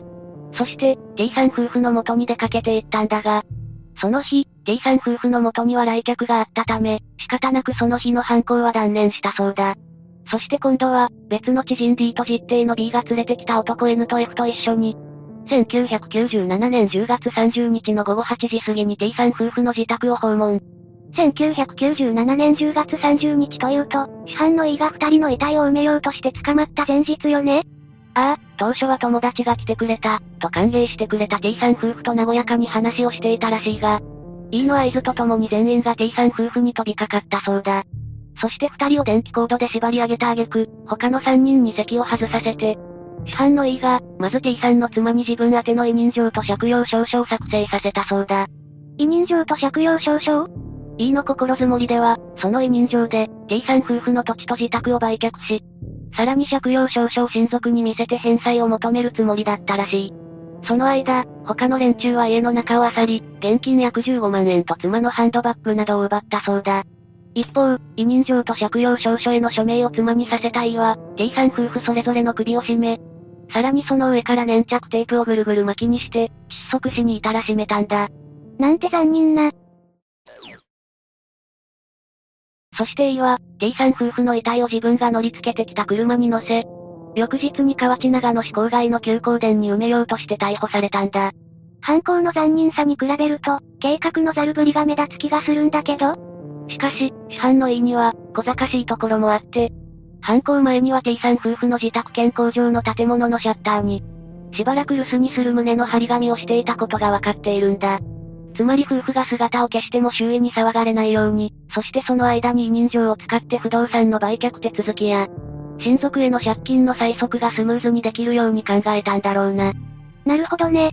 しかし、翌日に大阪府警に逮捕されたことで、E の計画は頓挫したんだ。市販 E に引き続き、仲間たちもすぐに逮捕され、第一審が大阪地裁で始まったんだが、事実関係については多くを問われず、争点は市販 E に殺意があったかどうか、計画性があったかどうかという点に絞られたんだ。計画性はあったんじゃないの？だって留守を装う張り紙なんて、その場で思いつきました、で通る話じゃないでしょ？まあな、それに、E たちは一度来客のせいで襲撃を断念しているが、その時にも包丁を持参していることなども後半の中で明らかになっているんだ。検察はもちろん、その一度目の襲撃のことや、殺害前に委任状や借用証書を T さんの妻に書かせていることを指摘。T さんの土地建物を処理するための委任状を行使するためには、T さん夫婦の命を奪うことが必要ということを当然想定していたと主張したんだ。それに対して弁護側はなんて？E には犯行当時、特異的形成人格障害があった、として責任能力を争ったんだ。つまり心神耗弱状態だから刑法上の責任を軽減しろ、ということだな。ええ？その主張、最終的にはどうなったの？最終的に、市販 E には責任能力があると判断され、加えて弁護側が主張した恵まれない少年時代があったとしても、自身の遊興費などに困っての短絡的な犯行で、人間として良心のかけらも見られず、極刑は免れないとして2001年3月22日、大阪地裁堺支部は E に死刑判決を下したんだ。ところで、市販 E だけじゃなく、この事件には他に何人かの共犯者がいたのよね？ああ、そのうち T さん夫婦の最初の襲撃に加担した知人の会社員や E の実定は、逮捕、起訴され刑を下されている。そして実際に T さん夫婦を襲撃、殺害した10月30日に犯行に加わった3人のうち、知人の男には強盗致死で、大阪地裁堺支部で一審懲役10年が確定しているんだ。あとの二人は？実はここからが厄介で、不可思議な話なんだが、実は残り二人の男の名前も住所もわからなかったんだ。は？名前も住所もわからないってどういうこと？実はこの共犯の男を N と F とすると、この二人は犯行当日の10月30日の午後7時。つまり犯行のわずか1時間ほど前に、市販の E の実定が大阪市西成区のドヤ街で、これから借金の取り立てに行くんだが、その相手を縛り上げたりというような手伝いをしてくれたら5万払うわ。と声をかけて連れてきた男たちだったんだ。つまり、雪吊りの関係だから名前も住所もわからないということ？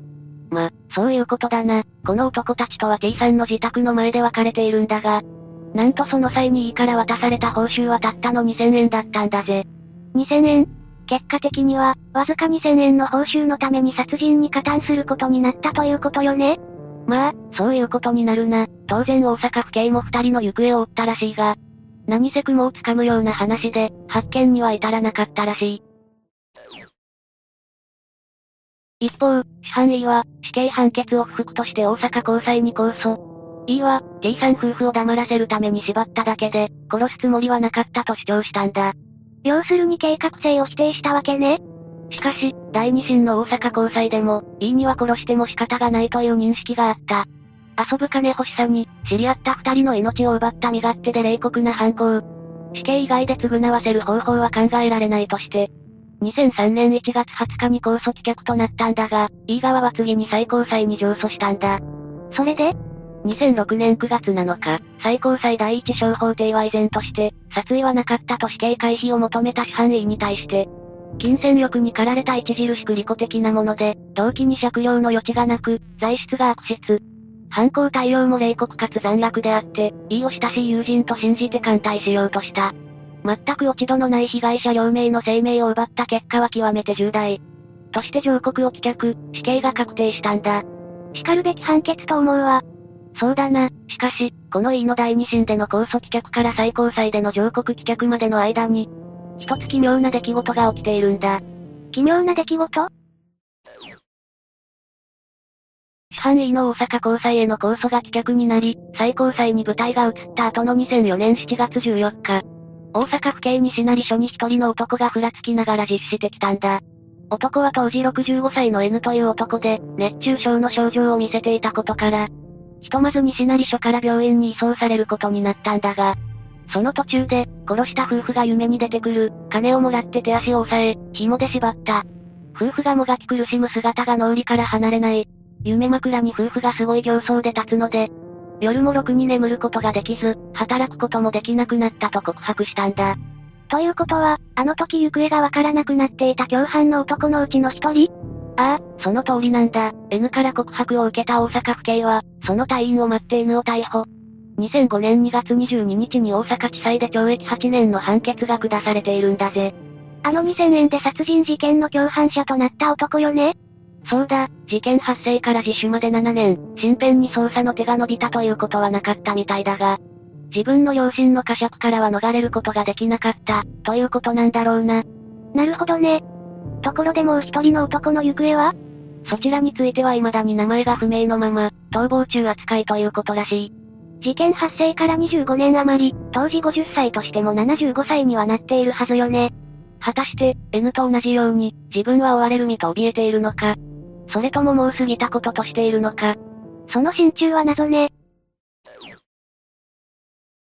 ところで、N の場合は、被害者の幽霊が自首を促す形になったんだが、アメリカには自分が殺した被害者たちの幽霊が、自分の脳を侵食したと訴えた連続殺人犯がいるんだ。自分の脳を侵食したって何なのそれ？1955年にアメリカカリフォルニアで生まれたテリー・チャイルズという男が、その連続殺人犯なんだが、この男は、これまでに裁判で確定しているだけで5人の女性を殺害。しかし自供している被害者の数は合計12人にも上るんだぜ。まさにシリアルキラー、連続殺人犯じゃない、一体どんな男なの？テリーは6人兄弟の一人として育ったんだが、10代の頃にはすでに様々な違法薬物やアルコールに手を出し、強盗の罪で最初に逮捕されたのも10代半ばだったんだ。もちろん、学校には満足に通うこともせず、刑務所といわゆるシャバを行ったり来たりの10代を過ごしたらしい。しかもその何度目かの刑務所生活の最中、囚人同士の喧嘩の際にテリーをバーベルで殴った男がいたそうなんだが、後にその男は刑務所内で死体となって見つかったそうだ。え、それって、まあな、その後もまともな職にもつかず、薬物に溺れていたテリーだったんだが、30歳の時に許可を受けていない銃を所持していた罪で逮捕されたんだ。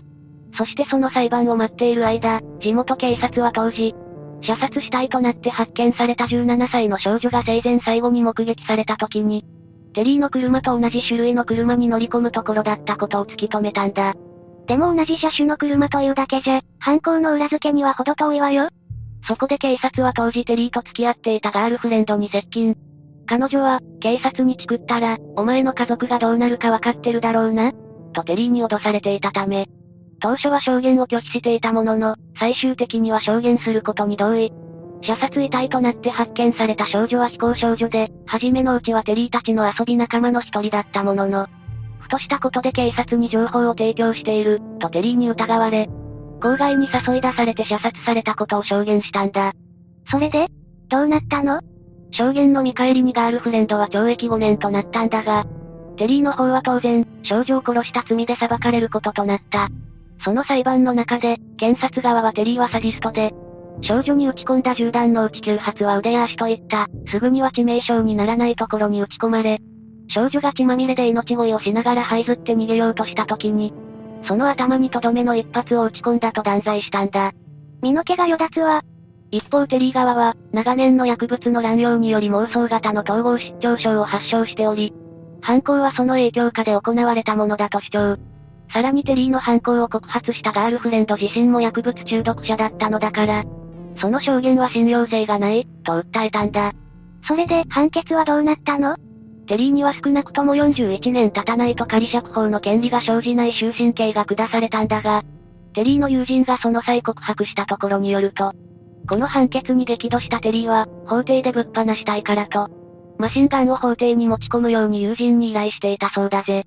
完全に善悪の判断がつかなくなってるじゃないの。その後、刑務所に収監されたテリーだが、そこで他の囚人を殺そうとしたため、当局によって、カリフォルニアで最も警備が厳しい刑務所への移送が決定したんだ。その刑務所には、あの狂信的なカルト殺人集団のリーダーだったチャールズ・マンソンや、名だたるギャングたちが収容されていたんだぜ。自業自得とはいえ、今度ばかりはテリーも無事には済まないんじゃないの？テリーはこの処置に危機感を覚えたらしく、自ら法務当局に連絡して、死刑で起訴せず、他の州の刑務所に移送することと引き換えに、11件の殺人について告白したんだ。11件、ということは犠牲者の数も11人ということ？その自白によると、テリーはそれまでの人生で、射殺した少女以外にカリフォルニア州内で8人、ワシントン州で2人、ネバダ州で1人を殺したそうなんだ。そのうちの一つで、テリーは捜査官だけが知っているはずの情報を提供。司法当局はテリーが1979年にネバダで旅行の途中に誘拐されレイプされた後、殺された女性の殺人で立件。テリーは前とは別の新たな終身刑を受けて、メンタルヘルスケアのある刑務所に収監されたんだが、2007年、テリーは突如1979年に犯した別の殺人事件について告白したんだ。なんで急に？もう2回も終身刑を受けてるんだし、司法取引ができるわけもないのにテリー曰く、独房にいると被害者たちの幽霊が現れて、自分を苦しめる。自分をじっと見つめて、俺の脳を侵食しようとするんだ、ということらしい。それで、悪魔から逃れて自由になるために告白したい、体の調子まで崩した。遺族に謝罪して許してもらいたいとな。よくもまあ自分都合のことをペラペラと。まあ、長年の薬物使用で幻覚症状が出ていたという話もあるみたいだけどな。しかもテリーが幽霊に悩まされるのは、これが最後ではなかったんだ。どういうこと？なんと2016年にも同様に、1984年と1985年に犯した殺人事件について告白。またもや、それぞれについて終身刑を受けたんだ。9つ目、安倍元総理狙撃事件。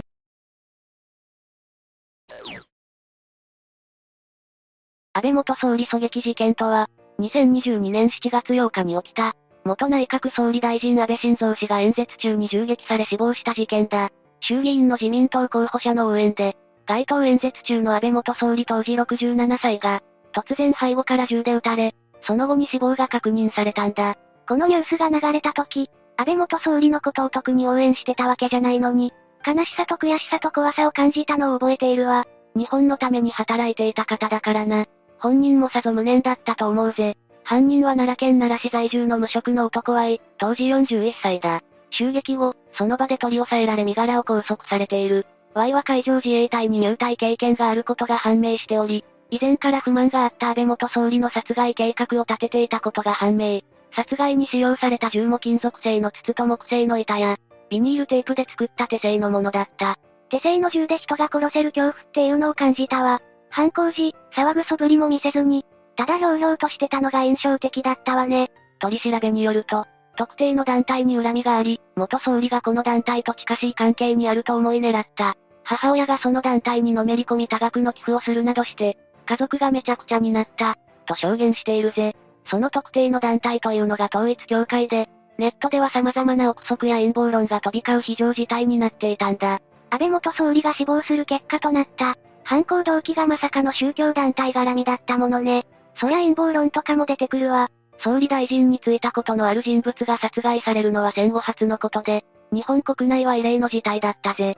テレビは報道番組に切り替え、現場の中継や事件現場で撮影された銃撃の瞬間を報じられ、安倍元総理の死亡が報道されると多くの人が深い悲しみに暮れていたな。どの番組見ても安倍元総理のニュースだったわね。ツイッターのトレンドに上がっていてたくさんの人が心配と不安を抱えていたわ。私が生きてきた中でもトップクラスに衝撃的でショックな事件だったぜ。今から、事件当日の経緯を詳しく追っていくぜ。時は遡り、2022年7月8日のことだ。この日、安倍元総理は奈良県ではなく、長野県に応援演説を行う予定だったが、諸事情で奈良県での応援演説を行うことになったんだ。へえ、もともとは長野に行く予定だったのね。そのことは公表してたの？この件は推薦団体のみに知らせていたが、奈良県の候補者のツイッターなどから事前に知れたようだぜ。その漏洩がなければって考えちゃダメよね。事件当日に安倍元総理は、奈良県で応援演説したのよね？ああ。同日午前11時10分頃、近鉄大和西大寺駅北口で候補者の演説が開始され、安倍元総理は午前11時19分頃に現場に到着。29分頃に応援演説を開始したぜ。安倍元総理は駅前のロータリーを背にする形で、聴衆に演説をしていたんだ。ガードレールに囲まれたゼブラゾーンに、数十センチの台に乗り上げて熱弁を振るっていたぜ。映像見たことあるけど、背後が結構警護が手薄だったのよね。ああ。背後は車道で、交通規制が行われていなかったんだ。その警護体制について多くの批判の声が上がっていたが、それは口述させてもらうぜ。了解よ。演説を開始してからわずか2分後の31分頃、Y は車道から安倍元総理の背後約5メートルまで接近。無言のまま手製の銃で一発目を発砲した。かなり至近距離まで迫っているわよね。確かこの時安倍元総理はまだ立っていたのよね。そうだぜ。爆裂音が響き渡り白煙が舞い、何が起きたのか誰もが理解できず戸惑う中、Y はさらに安倍元総理に近づき、後ろを振り返る安倍元総理に向かって2発目を発砲。その銃撃を受け、安倍元総理はその場に倒れ込んだんだ。2発目の銃弾が致命的になったのでしょうね。犯人はどうなったの？その後、Y はその場で取り押さえられたが、抵抗する素振りは一つも見せず、むしろ達成感に浸っているかのようだったんだ。安倍元総理が撃たれたこともショックだったけど、犯人の表情さにゾッとしたわ。その後安倍元総理はどうなったの？事件発生現場はパニック状態だったぜ。選挙スタッフは演説マイクで、医療関係者はいませんかと助けを呼びかけ、駆けつけた看護師により、安倍元総理が心肺停止状態であることに気づき、必死で心臓マッサージを行っていた。現場近くのクリニックから医師が駆けつけ、AED で蘇生を試みるが、適応ではありません。と自動音声が流れ、完全に心肺停止状態だと確認されていたようだ。近くに医療関係者がいてくれてよかったけど、それでも助からなかったのは、もうすでに手遅れだったのかもしれないわね。当時対応した医師がかなり厳しい状態だと判断していたそうだ。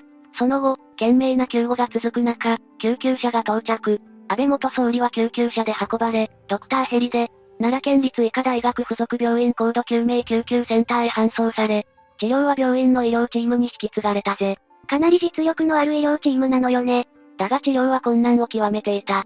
傷が心臓まで達していたんだ。約20リットルの輸血と、止血術、蘇生的開胸術など蘇生措置に手を尽くしたが、もはや手の施しようがなかったそうだ。心臓まで達してしまって相当出血してるようだし、助かったら奇跡レベルよね。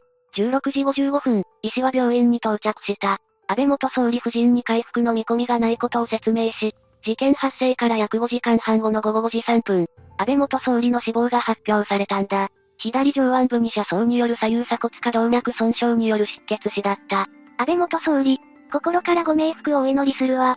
確か正式な発表前に、誰かが SNS に安倍元総理が死亡したことを書いちゃったのよね。ああ、かなり荒れてたな。非難の声が上がって物議を醸していたぜ。さらに事件現場の警備体制にも、多くの批判の声が上がっていたんだ。警備体制に？やっぱり背後の警備の薄さについてかな。詳しく教えてくれる？事件当日の安倍元総理の警護は、警察庁から SP が1人、奈良県警から7人、県連スタッフが15人が担当していた。だが現場では安倍元総理の後ろは、交通規制もされずに車や自転車が行き交っていたし、警護の人たちも安倍元総理と同じ方向を向いていて、後ろ側は全く無警戒と言われても仕方ない体制だったんだ。交通規制しないなんて、危機意識がなさすぎない？私でも車が突っ込んでくる可能性とか考えちゃうわよ。その結果として、犯人の Y が安倍元総理の、至近距離に近づくまで誰も気づかず、2発目の発砲を許し、その間、誰も覆いかぶさることもなく、安倍元総理は凶弾に倒れてしまったぜ。映画とかだと SP が命にかけても守り抜く、ってイメージがあったけど、そんなことにはならなかったのよね。実際にこういう場面に陥って動けるかは、わからないという用語もあれば、何のための警護なんだという批判も多く見られるぜ。事件後は専門家たちもこの警備体制の問題を指摘して、各メディアでも検証を行って報道し、世間からの警護に対する非難の声が多く上がったんだ。日本社会の対応の甘さが露呈したぜ。日本は銃社会じゃないから、元総理が狙撃される、なんて想定外だったのかもしれないわね。事件当日の夜に警護に当たっていた。奈良県警が会見を開いているぜ。安倍元総理が演説を行うことを知ったのは、事件発生の前日7日の夕方であり、突発的な警護だが十分な体制をとっていたようだ。だが警視庁は、襲撃を未然に防げなかった。当時の警護についての検証結果をまとめ、25日に公表したぜ。その検証結果はどういう内容だったの？まずは最大の問題は安倍元総理の後方の警備が不十分で、容疑者の接近を許したことだと指摘しているぜ。演説の直前に配置が変更されたことにより、前方の警戒に注力を注いだが、それが情報共有がうまくされないまま、手薄になった後方を警戒する警察官を配置するなどの、指揮が取られなかったとのことだ。あの後方の警護のざるさは、前方の警戒に人員を割いた分が、補填されてなかったからなのね。さらに、奈良県警が作成した、警護警備計画書は過去のものを、安易に踏襲していると指摘し、後方の危険性が見失われ、十分な数の警察官が配置されず、指揮官の役割も明記されていないなど不備があったとしているぜ。ちゃんと情報が行き渡って、対応できる指揮官が適切な指揮を取っていたら、後方の警護に人員を回せていたのかな。今後は警護警備計画についての、基本事項などを定めた警護要則を約30年ぶりに改めて、警護警備計画をもとに、地元の警察がこの基準に従って、計画を作成できるようにした上で、警察庁が警護警備計画の報告を受け、修正点などを指摘できる仕組みを導入するとのことだ。ドローンの活用や防弾ガラスの設置など、新しい資機材も導入する方針みたいだぜ。うんうん、せっかくある技術を活かして警護や警備、防犯に活かしてほしいわね。次に警察の捜査についてだが、事件後すぐに奈良県警は捜査本部を設置し、Y の容疑を殺人に切り替えて捜査を開始したぜ。どんな捜査が行われたの？まずは証拠の確保だな。現場で押収した銃は手製のもので、金属製の筒2本を束ねて木製の板と、ビニールテープで固定された長さ約40センチの長銃だ。筒にはカプセルのようなものが入っていて、中には6発の弾丸を込めることができたんだ。そして一度の発砲で、6発の弾丸が飛び出す作りになっていたぜ。手製ショットガンって感じかしら？こういうものを自作できちゃうのって恐ろしいわね。事件当日午後5時頃、警察は奈良県奈良市大宮町の、Y の自宅マンションの家宅捜査を行ったぜ。犯行に使われた銃と同じものが5丁も見つかり、火薬の類も発見された。その他にもパソコンや周辺機器、ノートなどを押収して調べを進めたぜ。パソコン。ってことはネットで作り方を調べてたのかな？海上自衛隊の所属経験から、ある程度知っていた可能性はありそうだな。パソコンの検索履歴には武器の製造サイトが残っており、銃の作成に必要な火薬や薬莢など必要な部品を、ネットで購入していたことも明らかとなったんだ。または井の車からは1メートル四方の板が数枚見つかっており、銃の試し撃ちに使われたものだと見られているぜ。押収した証拠や詳しい動機については現在も捜査中なんだ。ネットで作り方も分かって材料も変えるなんてちょっと怖いわね。作って終わり、じゃなくて、しっかり試し撃ちしてるってところが計画性の高さを感じるわ。かなり計画性の高い犯行だよな。Y は取り調べの中で、宗教団体統一教会の名前を挙げて、安倍元総理とその宗教団体と、親しい関係にあると考えて殺害を計画したようだ。確か母親が宗教団体にのめり込んで、多額の献金をして家族がめちゃくちゃになったんだっけ？その通りだ。多額の献金により母親は自己破産。生活はめちゃくちゃになり、Y は当初その宗教団体のトップを狙おうとしていたんだ。元々のターゲットは安倍元総理じゃなかったの？ああ。2022年6月頃に統一教会のトップが、来日する予定であることを知った Y は、銃の作成を開始したんだ。春頃には複数の銃を完成させ、山で試し撃ちをして精度を高めていったそうだ。だがコロナの影響を受け、団体トップの来日はなくなってしまい、Y の計画は断念することになった。Y の標的は、統一教会と親しい関係にあると感じていた。安倍元総理にターゲットを移し、ネットの情報から安倍元総理の行動を把握して、殺害の機会を伺っていたんだぜ。総理大臣をターゲットにするっていうのも、かなり難易度が高そうだけど、Y は実際に行動に移しているのよね。Y の行動力は凄まじいぜ。事件前日には安倍元総理の演説先である岡山県に行ったが、手荷物検査があり近づけなかったため断念。ネットで8日に奈良県で安倍元総理が応援演説をすることを知り、計画に移ったというぜ。すごく計画的で行動力のある犯人よね。どんな人物だったのかしら。犯人は岩1980年、建設会社の経営する、父親と母親の次男として誕生し、兄と妹の5人家族で育ったぜ。とても仲が良い兄弟だったそうだ。Y が4歳の頃に父親が急死してしまい、その後一家は母親の祖父宅に引っ越して、祖父に支援してもらいながら、5人で暮らしていたんだ。100坪は優に超える広い敷地のある、和風の豪邸で裕福な暮らしをしていた、と Y の兄の友人が語っているぜ。祖父がお金持ちだったのね。父親が亡くなったのは残念だけど、生活は順風満帆そうじゃない？だが祖父が亡くなり、母親が祖父の会社を引き継ぐ形で社長に就任し、祖父の自宅と経営していた。不動産のおよそ約5000万円を相続したぜ。しかしこれが、一家の悲劇に繋がってくるぜ。母親に相続されたのね。悲劇ってもしかして宗教団体関係？その通りだ。1998年頃に母親が宗教団体、世界平和統一家庭連合、いわゆる旧統一協会に入信したんだが、1999年3月に母親は、相続した自宅や所有する不動産を売却して、約1億円にも及ぶ大金を献金しているんだ。い、1億円？そんなに献金しちゃって、ちゃんとした生活遅れていたの？いや、このせいで、一家の生活は一気に困窮し苦しくなり、2002年に母親は自己破産するという結果になったんだ。自己破産するまで献金するとか狂信的なものを感じるわね。Y の生活にも影響が出ちゃうわよね。Y も県内でも有数の進学校へ通っていたが、大学進学を諦め、専門学校へ進学するも中退することになったぜ。その後は2002年8月から2005年8月の3年間、海上自衛隊の任期制自衛隊を務め、そこで重火器の取り扱い方法や、重火器の構造、火薬の知識などを身につけたと言われているんだ。金銭的な余裕ないと進学も難しいよね。海上自衛隊で働いているうちに詳しくなっていったのね。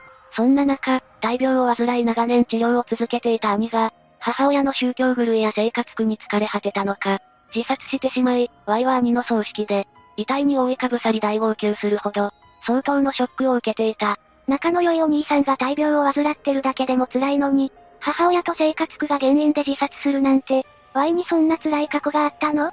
ひどい話だよな。実は海上自衛隊時代に、Y 自身も自殺未遂を起こした過去があるんだ。Y も自殺未遂を、苦しい思いをしながら生きてきたのね。その後、Y はどうしたの？海上自衛隊を辞めた後は、測量会社の派遣社員として働きながら、測量士補の資格やファイナンシャルプランナー、宅建など多くの資格を取っていたそうだ。いろんな資格を取っていたのね。有数の進学校に進むくらい頭が良かったんだろうし、真面目だったんだろうね。かなり真面目で勉強熱心だったみたいだぜ。2020年10月から京都府のプラスチック製品会社に、派遣社員として勤務、平日の週5で主にフォークリフト作業員として、働いていたそうだ。おとなしくて周囲とは積極的に関わらなかったが、仕事は無遅刻無欠席と真面目に勤務していたそうだ。だが徐々に上司に反発するような態度を取ることがあり、2022年1月には業者のトラック運転手と、トラブルを起こすなどの問題行動が、目立つようになっていたみたいだ。今まで溜まっていたストレスが爆発し始めてるのかな。2022年4月、Y は体調不良を理由に退職することを決め、有給休暇を消化し5月中旬に退職。そこからは安倍元総理の殺害の計画を進めていたんだぜ。確か宗教団体トップを狙ったけど、安倍元総理にターゲットを変えたのよね。なんでまた安倍元総理なの ?Y が安倍元総理に対して恨みを抱いたきっかけっていうのが、安倍元総理の祖父岸信介元首相が、統一教会創設者と関係が深いことからだと見られているぜ。え、それだけで？いや、Y は安倍元総理が2021年9月に、統一教会の友好団体である宇宙平和連合、UPF ジャパンが主催するイベントに、ビデオメッセージを送っていた事実があり、安倍元総理と統一教会のつながりを確信したんだ。なるほどね。ビデオメッセージを送るってことは、関係性はあるはずよね。これに対して世界平和統一協会家庭連合の協会の田中会長が会見で、Y の母親が政界員であることを認める一方、安倍元総理との関係性については、ビデオメッセージがあったことは事実と認めるものの、世界平和運動に賛意を表明しただけであり、会員として安倍元総理は登録されたこともなければ、顧問になったこともないと述べているぜ。ふむふむ。会員じゃないにしろ、関わり自体はあったんだし、実際のところはどうなんだろうね。SNS で自民党と統一協会はズブズブな関係なのでは？みたいなことを言われてたのよね。ああ、安倍元総理との関係を否定したものの、SNS では選挙における組織票についてなど、多くの疑問の声が上がり、今も話題となっているぜ。これからも話題になり続きそうよね。そういえば逮捕された Y って、今はどういう状態に置かれているの ?Y は逮捕された後、2022年7月25日から奈良地検によって、鑑定留置が実施されているぜ。鑑定留置？ああ。主に刑事責任の有無を判断することを目的にして、被告人の精神状態を、医師などの鑑定人に鑑定してもらうんだ。確か犯行当時の精神状態や、責任能力の有無で判決が大きく変わるのよね。そうだ。Y 氏の鑑定留置期限は延長を繰り返していたんだが、2022年12月20日に2023年1月10日までと決定されたぜ。もしかしたら、動画をお届けするときには、結果が出ているかもしれないな。一体どんな罪状でどんな判決になるのかしら。犯行当初は非難の声が相次ぎ、死刑を望む声も多く上がっていたが、Y の動機となる老いたちが明らかになると、一部では擁護する声も上がっているな。みんなは Y 氏の犯行についてどう思った？ぜひいろんな人の意見が聞いてみたいぜ。うーん、老いたちを考えると、擁護したくなる気持ちも少しだけわかるけど、それでも許されない最悪の犯罪だと思うわ。10個目、鹿児島高齢夫婦殺人事件。まずは事件の概要から話していくぜ。この事件の被害者となったのは鹿児島県に住んでいた K さん夫婦だ。K さんは夫が91歳、妻が87歳と高齢で、資産家であることから近所でも有名な夫婦だったんだぜ。すごく穏やかで優しそうなイメージが浮かぶわね。実際、K さん夫婦は近所の評判も良好で、恨まれるような人たちではなかったそうだな。でも、ここで話しているということは、殺されてしまったということなのね。そうだぜ。2009年6月19日に、K さん夫婦が遺体となって発見されたんだ。発見したのは夫婦の三男で、両親が死んでいると通報し、事件が発覚したぜ。親の顔を見に行ったら亡くなってるなんて、想像するだけで辛いわね。事件発覚後、警察はすぐに捜査を開始したぜ。窓ガラスが割られていたことから、外部からの侵入者による犯行であることがすぐにわかり、凶器になったのは金属製のスコップであることも判明したんだ。被害者二人の死因は、スコップで頭や顔を殴られたことによる脳障害だったぜ。ただでさえ高齢だったのに、スコップなんかで殴られたらダメージが大きいわ。高齢でも若くても関係ないぜ。二人の傷跡を調べた結果、スコップで数十回も殴られていたんだからな。数十回も殴るだなんて、よほど恨んでないと、人の頭をそんなに繰り返し殴ったりしないわ。確かにな。このスコップは被害者夫婦のもので、殴られた際に付着した被害者の DNA も残っていたぜ。犯人はその場にあったスコップを使って窓ガラスを割り、夫婦を殺害したわけだな。じゃあ、そのスコップに犯人の痕跡が残ってたりしないかしら？鑑定の結果、スコップからではなく、室内から痕跡が見つかったんだ。割られたガラス片や整理ダンス、中の封筒などに指紋が付着していたんだぜ。割れたガラスとかタンスについていたなら、犯人のものである可能性が高いわね。この指紋をデータベースと照合した結果、ある人物の指紋と一致したんだ。警察は、事件発覚から10日後の6月29日に、同じ鹿児島県に住む70歳の元大工、白浜正宏という男を逮捕したぜ。指紋を照合して出てくるってどういうことかしら？自分の指紋のデータが警察に残っているなんて妙だわ。指紋照合の末に逮捕に至ったんだから、白浜は過去に指紋を取られたことがあるんだろうな。指紋を取られるのは主に、事件の犯人と関係者で、軽いものだと交通違反をした人も取られることがあるんだ。白浜がどのような理由で指紋を取られていたのかは謎だぜ。白浜が過去にどうして指紋を取られたのかも気になるけど、まずは今回の事件のことよ。他に、白浜が犯人と判断できる証拠ってあるのかしら？割られた窓の網戸に付着していた DNA だ。検査の結果、ほぼ間違いなく白浜のものであることが判明しているぜ。それは決定的な証拠だわ。逮捕された白浜は罪を認めるしかないわね。だが白浜は、被害者の計算夫婦を知る機会は自分にはなく、家に行ったこともないと容疑を否認したんだ。指紋や DNA の証拠は捏造だと主張したぜ。指紋や DNA が出ていることを考えると、苦しい言い訳に見えてしまうわね。こうして白浜は強盗殺人と住居侵入罪で起訴されたんだ。そして、鹿児島地裁を舞台に裁判が繰り広げられるわけだが、この裁判は非常に長引いた末に、驚きの判決が待ち構えていたんだ。白浜が有罪で確定って感じだけど、驚きの判決って何なの？白浜の罪を問う裁判は、検察側と弁護側の真っ向対決になったんだ。かなり長引いた裁判で、内容も複雑だから、順を追って話していくぜ。まずは、検察側の主張だ。どんな主張をしたのかしら？まず、現場に残っていた白浜の指紋と DNA だな。指紋は現場のガラス片や整理タンスと封筒に、DNA は割れた窓の網戸に付着していたんだが、そのどちらも白浜のものと一致しているんだ。検察はこの指紋と DNA を、白浜が犯行時に現場に残したものだと主張したんだぜ。容疑者の痕跡が現場から出てきたんだから、そういう結論になるわね。次に、白浜が事件当時、お金に困っていたことを指摘したんだ。被害者の計算夫婦は資産家で有名だったから、お金目当てで犯行に及んだというわけだな。家に侵入する理由もちゃんとあったってことなのね。次に、現場には不審な第三者の痕跡がなく、白浜には事件当時のアリバイがないことも主張されたぜ。アリバイって、白浜は事件の時に何をしていたのかしら？白浜は事件当日の行動をこう語っているぜ。早朝に家を出て市内を散歩し、夕方に散歩を終えて車の中で仮眠した。午後10時頃家に戻った。だが、このアリバイを証明するような人はいなかったんだ。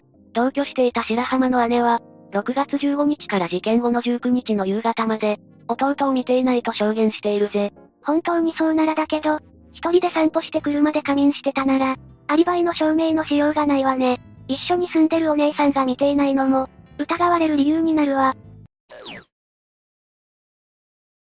指紋と DNA 情報、そしてアリバイがないことを理由に、検察は白浜が犯人だと主張したが、次はそれに対する弁護側の主張を紹介していくぜ。どんな内容だったのかしら？まず、現場のガラス片や整理タンス、その中の封筒に残されていた指紋についてだ。これについて弁護側は、指紋採取時の写真がないことを理由に、転写が可能だったと主張したんだぜ。よくわからないんだけど、どういうことなの？警察の捜査では、現場の指紋を撮るときに写真を撮るんだが、その写真がなかったんだ。この状況だと白浜の私物や車など、どこかから指紋を転写して証拠と言い張ることができると、証拠の捏造を主張したわけだな。指紋が現場から撮ったものかどうかは、指紋を採取した時の写真がないと証明のしようがないわね。さらに、事件現場の近くで別の不審者の目撃情報があったため、白浜以外の第三者の犯行の可能性もあると主張したんだ。別の不審者がいたってだけで他の犯人説を主張するのは、少しおかしいんじゃない？それは次に主張された部分と関係しているぜ。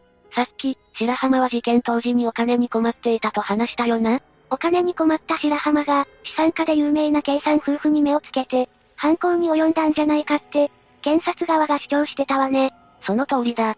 にもかかわらず、現場からは金品が持ち出された痕跡がなかったんだぜ。現場の室内にあった現金すら、手つかずの状態で残されていたんだ。お金目当ての犯行なら、金品も現金も残っているのはおかしいわね。さらに被害者の状況が、お金目当ての犯行とは思えないとも主張されたぜ。被害者夫婦は、頭や顔を数十回にわたって殴られていたんだからな。高齢の夫婦の命を奪う目的にしては、殴った回数が多すぎるんだ。お金目当てなら、殺害した後にすぐにお金を持って逃げるわ。何十回も人の頭を殴るって、よほどの恨みでもないとやらないわね。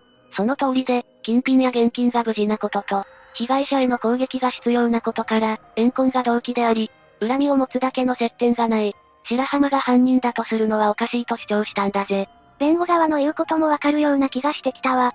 この裁判がどうなったのか、ますます気になるわね。この裁判は検察側と弁護側が真っ向から対立したことで、かなり長引いたんだ。検察側は次々に関係者の証人尋問を行い、弁護側は証拠調べの現場検証に裁判官を立ち会わせたりと、何かと異例の裁判になったんだぜ。話を聞いているだけでも、白浜が本当に犯人なのかどうかがわからなくなるわ。だが、そんな裁判の最中、白浜の供述の一つが嘘だったことが判明するんだ。どの供述が嘘だったのかしら犯行現場に行ったことはない、という供述だぜ。白浜は、過去に計算夫婦の家に行ったことがあったんだ。それはかなり決定的じゃないかな？過去に家に行ったことがあるなら、怨恨が理由っていう可能性も現実味を帯びてくるわ。だが、現場に残された痕跡が事件発生時ではなく、過去に訪問した時についたものだという可能性も出てくるんだ。この裁判はもともと、犯人性を伺わせる証拠を、どう判断するかが最大の争点だったからな。いよいよ、何がどうなのかがわからなくなってきたわ。検察側は白浜の供述が責任逃れに終始していることを指摘し、70歳という年齢から更生の余地がないとして、死刑判決を求めたんだ。途中、後半に出席した被害者夫婦の長女も、極刑を望んでいたぜ。嘘を吐いていたことがバレてしまったんだし、責任逃れと言われてもしょうがないわね。こうして異例中の異例となり、状況証拠と嘘が錯綜したこの裁判は、驚きの判決で終わることになるぜ。白浜はどうなったのかしら？無罪判決が下されたんだ。死刑ではないけど懲役何年？とかじゃなく、無罪なのね。どういう理由で無罪になったのかしら？まず、指紋と DNA 採取時の写真がなかったことが大きいぜ。これにより、警察が白浜の車などから、指紋を転写して証拠を捏造したと主張されても、否定できなくなってしまったんだ。証明できたのは、白浜が過去に網戸を触ったことくらいで、それも犯行当時に付着したとは証明できなかったわけだな。採取するときに写真を撮っておくことって、本当に大事なのね。というか、なんで撮ってなかったのかが不思議だわ。裁判中の弁護側の主張でも、その捜査の甘さは指摘されていたぜ。さらに、部屋には白浜の指紋や DNA の痕跡があったわけだが、肝心の凶器であるスコップからは痕跡が検出されなかったんだ。スコップからだけでなく、白浜の手にもスコップを握った痕跡がなかったんだぜ。あら、凶器なら現場以上に、DNA とか指紋が残っていそうだけど、未発見なのね。現場にあった指紋も、大量の指紋の中から、採取できる程度に残っていたものだからな。その中に、たまたま白浜のものがあっただけ、という可能性も捨てきれなかったんだ。ガラス片の指紋も、犯行時についたものとは証明できていないぜ。アリバイがない話はどうなったのかしら？アリバイは確かにないが、それは白浜を犯人とすることを裏付ける、証拠にはならないと判断されたぜ。確かに、よく考えてみたらアリバイがない、イコール犯人っていうのも、ちょっと乱暴かもしれないわ。でも、計算夫婦の家に行ったことはないって、嘘を吐いていたことはどう判断されたのかしら？過去に白浜が計算宅に訪問したことは間違いないが、事件の際に立ち入ったことまでは証明できなかったんだ。嘘自体は責任逃れに見えるが、決定的な証拠にはならなかったということだな。今更気になってきたんだけど、白浜はどうして計算の家に行ったのかしら？それも不明だぜ。白浜はそこについて語らなかったし、白浜と計算夫婦を結びつけるような痕跡が、一切見当たらなかったんだ。怨恨を思わせる必要な攻撃も含めて、白浜を犯人とするには不自然ではないかと言われたんだぜ。訪問したことはあるのに、どういう理由かもいつなのかもわからず、痕跡もないってすごいわね。さらに、白浜は生活に困ってはいたが、殺人を犯すほどではなかったことや、金品や現金が無事だったことも注目されたぜ。まあ、現金に関してはもともといくらあったのかがわからないから、取ったことも取ってないことも完全に証明はできないんだけどな。つまり、お金目的の犯行にしては不自然で、怨恨とするにしても白浜の動機を証明できなかったってことなのね。疑わしくはあるけど、犯人ってことを証明するには証拠が甘かったんだわ。そういうことだな。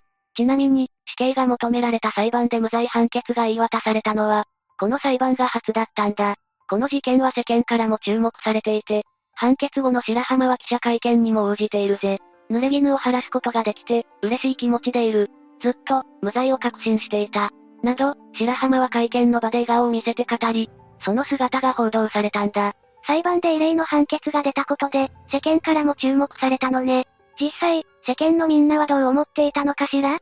それは人それぞれだが、白浜が犯人だと考える人が多かったようだ。実際、白浜は誹謗中傷を受けてもいたんだぜ。